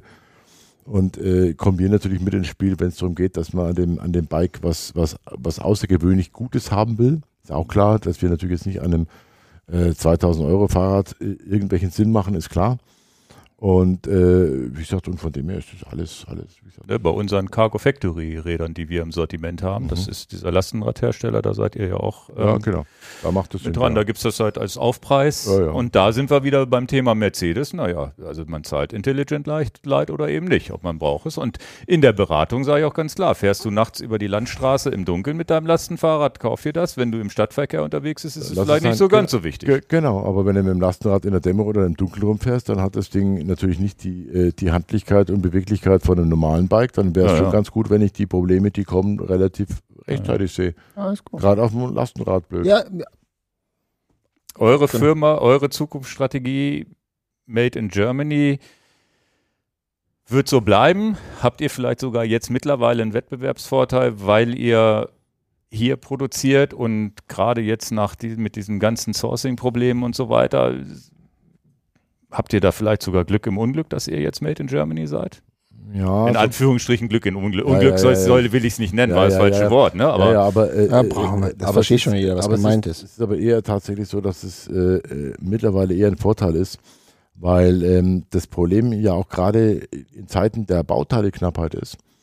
Äh, das haben wir auch. Das heißt, wir, letztes wir Jahr gab es auch haben, genau, keine Bluetooth-Module. Ja, genau. Ha- haben wir im Moment, dafür gehen uns manche Prozessoren aus. Naja, aber Also ist das ist das, was nicht aus Deutschland kommt. aber, aber das ist natürlich genau die Geschichte. Wenn wir hier in Deutschland produzieren, dann können wir bei knappen Bauteilen sehr viel flexibler und schneller die Produktion an den tatsächlichen Bedarf anpassen. Ah. Wir können dann sagen, ja, wir haben nur 5000 von denen hier, nur 10.000 da. Dann, dann teilen wir das so auf, dass das passt. Das heißt, wir können just in time produzieren Hm. mit den knappen Bauteilen. Und wenn wir das irgendwo anders machen würden, dann müssen wir das sehr viel langfristiger vorplanen, um dann natürlich die Planung, Naja, mehr Flexibilität. die, die, genau, die Planung natürlich dann gerne wunderbar an den, äh, den tatsächlichen Bedürfnissen vorbeigeht. Und dann hat man von der einen Seite ganz viel, von dem hat man gerade gar keine. Ach, und wir haben auch schon darüber gesprochen, was jetzt die, die Qualität und äh, solche Dinge angeht, ähm, ist es auch äh, äh, am Ende nicht darstellbar. Wir haben gerade bei diesen, diesen, diesen Hochleistungslampen, also ich rede jetzt mal nicht von einer Neo oder irgend so, auch eine Mono nicht, aber äh, da geht schon mal der Pico los, da, da, da haben wir einfach immer das Problem, dass, ich will jetzt nicht sagen, dass alles auf Kante gestrickt ist oder genäht ist, aber wir müssen die Bauteile und alle Komponenten schon in einem guten Bereich strapazieren, um es mal so zu formulieren. Also da müssen wir schon Gas geben und da, da fallen natürlich dann äh, Toleranzprobleme oder irgendwelche Verarbeitungsprobleme natürlich sehr viel dramatischer auf als bei irgendeiner Lampe, die halt glücklich und zufrieden vor sich hin glimmt. Und, äh, und das kriegen wir natürlich hier viel besser hin, weil wir einfach in den ganzen verschiedenen Stufen der Fertigung immer regelmäßig testen und überprüfen können, ob alles okay ist. Und nicht erst dann am Ende, wenn alles in dem Gehäuse drin ist. Und von dem her ist es äh, eigentlich überhaupt gar keine Frage, war also nie eine Frage, ob wir das in irgendeiner Form äh, woanders machen lassen, äh, weil das, wie gesagt, äh, in der Tat das Problem ist. Das heißt, wir kriegen diese, äh, diese Toleranzen und diese, diese äh, feinen Abstimmungen einfach nur in den Griff, wenn wir das hier machen. Gute. Werbung für. Interessant, wenn man nur 10.000, 5.000 bis 10.000 Chips hat, dann könnte, ist es vielleicht irgendwo anders so, die werden in eine Lampe reingepustet und und, die anderen anderen gehen leer. Und ihr So- könnt dann so sagen, war, nee, so, dann, so war das letztes Jahr dann, mit den Bluetooth-Modulen. wir wissen, die nächste Lieferung kommt dann, dann können Ja. wir jetzt, dann nehmen wir jetzt Ja, ja. mal, verteilen die 10.000 Chips Ja, auf ja. die verschiedenen Lampen, Klingt, klingt so einfach, ne? ja, genau, weil die, ja Bestückung, eigentlich- weil die Bestückung der Platinen findet in Frankfurt statt. Okay. Und da wird dann einfach relativ schnell geklärt. Wir brauchen nächste Woche, schmeiß 500 da rein, 1000 da rein. Die kann man noch warten, das brauchen wir noch nicht. Und so haben wir uns letztes Jahr Mhm. mit den Bluetooth-Modulen vergleichsweise gut durchjonglieren können. Das ist richtig. Ja, ja, aber das ist äh, aufgefallen, selbst äh, ähm, ein, ein anderer Autohersteller, ich will diese Namen nicht nennen, konnte nur einen Autoschlüssel ausliefern. Weil, weil zwei Autoschlüssel, nee, dafür, dafür haben Module nicht ja, gereicht. ja, ja, ja. Ja. Musst ja. auch mal drüber nachdenken, wie krank das eigentlich ist. Ja. Du kannst nicht zwei Autoschlüssel ausliefern mit dem neuen Auto, weil dieses Funkmodul nicht da ist. Ja. ja, schon brutal. Muss man ein bisschen lachen, ist ein bisschen traurig. Eigentlich darf man darüber Ja, nicht lachen. Nee, also dann ja, haben wir viele, viele tolle Themen Mhm. und viele Insight. Also ich bin Haben wir viel Spaß gemacht? begeistert. Ja. Danke für das ganz offene Gespräch und die vielen ehrlichen Meinungen. Ja, ja, wir haben, genau, wir haben ja alle irgendwie in irgendeiner Form bedient. Zum Glück hat da Mercedes keiner zugehört. gehabt, Gott genau. sei Dank waren wir unter uns. Hört, ja, hört ja keiner Genau, zu. das ist also der große Vorteil, genau. Das war Ja, so, ja. Wir waren ja unter uns. Wir waren unter uns. Genau. Und, und er, er spielt jetzt. Der eigentlich Matze die ist im Hintergrund. Im Hintergrund und spielt welche Spiele auch immer. Der muss Videos schneiden im Hintergrund. Matze schneidet Videos. Tut mir leid mit den Kopfhörern, dass die die Ja, so stimmt, aber nach einer Weile. äh, Vielleicht Ja, ja, die du drücken halt. Man hätte die schon an, vielleicht weiter runterziehen müssen, aber wir befreien dich jetzt ja, davon. das geht bei mir nicht, weil ich habe vergleichsweise große Ohren. Okay. Also ich müsste die falten. Ja, ja, okay. Die, die, dann, die kriege ich da nicht rein. Das. Also Das ist aussichtslos. Das Ende ist da. Nee, alles Ja. gut. Es war mir Wir- ein Vergnügen. und Es war viel schön. Spaß für uns. Ich hoffe, es auch. war nicht so folternd für dich, diese Zeit. Nein, äh, das war überhaupt nicht folternd für mich, weil äh, wenn ich äh, das Problem hätte, dass, äh, also wenn ich davon ausgehen würde, dass das für mich folternd wäre, Hättest du schon. dann hätte ich nicht zugesagt. Ja. Unser Dann Podcast ist ein bisschen länger. Gleich, wir machen das nicht lang, äh, wird durchaus lang. Das ist eher so ein Podcast, den würde ich mir, wenn ich äh, mit dem Auto irgendwo hinfahre, auf der Autobahn reinziehen. ja. Machen zum- viele von. weil- Oder weil- beim Auto. Ganz viele beim Radfahren tatsächlich. Ja, auch. genau, Ja. ist auch gut. Aber so zum Zuschauen wird es natürlich irgendwann ein bisschen, ein bisschen fad. Weil Genau. so Ich weiß auch nicht, ob man uns noch erkannt hat. Jetzt kam nämlich doch schön die Sonne hier Ja. von hinten. Also, Doch, Matze zeigt Daumen hoch, der Ja, ist hinter der also Kamera. alles, alles gut. Und wir sind deswegen gerne gekommen und das ist äh, auch, äh, das möchte ich auch den, den, den Zuhörern äh, mitgeben, weil wir einfach viel Spaß haben am Fahrradfahren mit gutem Licht und mehr braucht man dazu gar nicht sagen. Wie Ja, oft wir im richtig. Deister im Wald unterwegs sind. Ja. Dann, Also- dann Festive 500 ist so eine Strava-Challenge zwischen Weihnachten und Neujahr, 500 Kilometer mit dem Rennrad fahren. Da bin ich dann mit dem Rennrad nachts unterwegs. Tagsüber macht, feiert man ja Weihnachten und dann fährt man abends Ja, vielleicht nochmal ja, los. Genau. was wir schon für tolle Abenteuer gemacht haben, die ich definitiv mit einer anderen, ja, wahrscheinlich mit einer anderen Lampe schon, aber wenn ich euch nicht kennengelernt hätte, Ja. Wir kennen euch jetzt ja schon seit, oder eure Lampen schon seit zehn Jahren. Und wenn ich das nicht gewusst hätte, dass es helles Licht gibt und so weiter, man weiß es ja auch nicht. Es gibt ja ganz viele, die kriegen das gar nicht mit. Die Ja, kennen ja, nur die Lampen, die sie irgendwo aus dem Regal kriegen, die ja auch nicht schlecht sind für ihre Zwecke. Aber wenn man das nicht gehabt hätte, dass ich da alles verpasst hätte. Oder 24 Stunden nach Grömitz mit dem Rennrad nachts äh, losfahren, nächsten Tag wieder zurück. äh, So, so ein Quatsch alles. Gibt es viele Videos bei uns auf dem Kanal. Ja, natürlich. Und da gerade bei solchen äh, Aktivitäten, die dann wirklich so richtig lang dauern, da ist es natürlich schon, äh, schon schöner, wenn du eine Beleuchtung, wie auch immer, hast, die zumindest angenehm ist, die also dich nicht dauernd nervt, mit was auch immer. Und, und, und das sind natürlich auch die typischen Anwendungen oder die Einsatzbereiche, wo das alles top ist und Sinn Und macht. bis heute habe ich nicht gewusst, dass das ja eigentlich der Grund war, warum es euch überhaupt gibt. Weil du nachts im Wald Radfahren wolltest. Wenn das Schwimmbad geschlossen hat. Das, was wir heute, das, was wir heute mit euren Lampen gemacht haben, Ja. dass das daraus entstanden Ja, ist, weil genau. du damals das Gleiche gemacht hast, Ja. als es noch keiner gemacht hat, in Ja, Anführungsstrichen. genau, richtig. Sehr cool. Dann sind wir jetzt alle hoffentlich erhellt.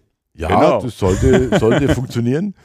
Und äh, mit den Scheinwerfern haben wir eh kein Problem, die hier stehen. Nee. Also die leuchten wahrscheinlich noch Stunden. Ja, genau. Alles klar. Also Nee, vielen, vielen Dank nochmal. Euch auch, wie gesagt, Wir freuen uns morgen. Es gibt noch ein Video, äh, genau. Factory Tour, so ein bisschen hinter die Kulissen gucken. Freut euch da drauf, klickt das auch. Genau, Danke fürs Zuhören bis hierher und Zuschauen. Bis zum nächsten Mal. genau, genau das Gleiche von mir. Und vielleicht sehen wir uns bei irgendeinem anderen äh, Event wieder. genau. Okay, klasse. Ciao, ciao. Also, Ciao. ciao. Tschüss.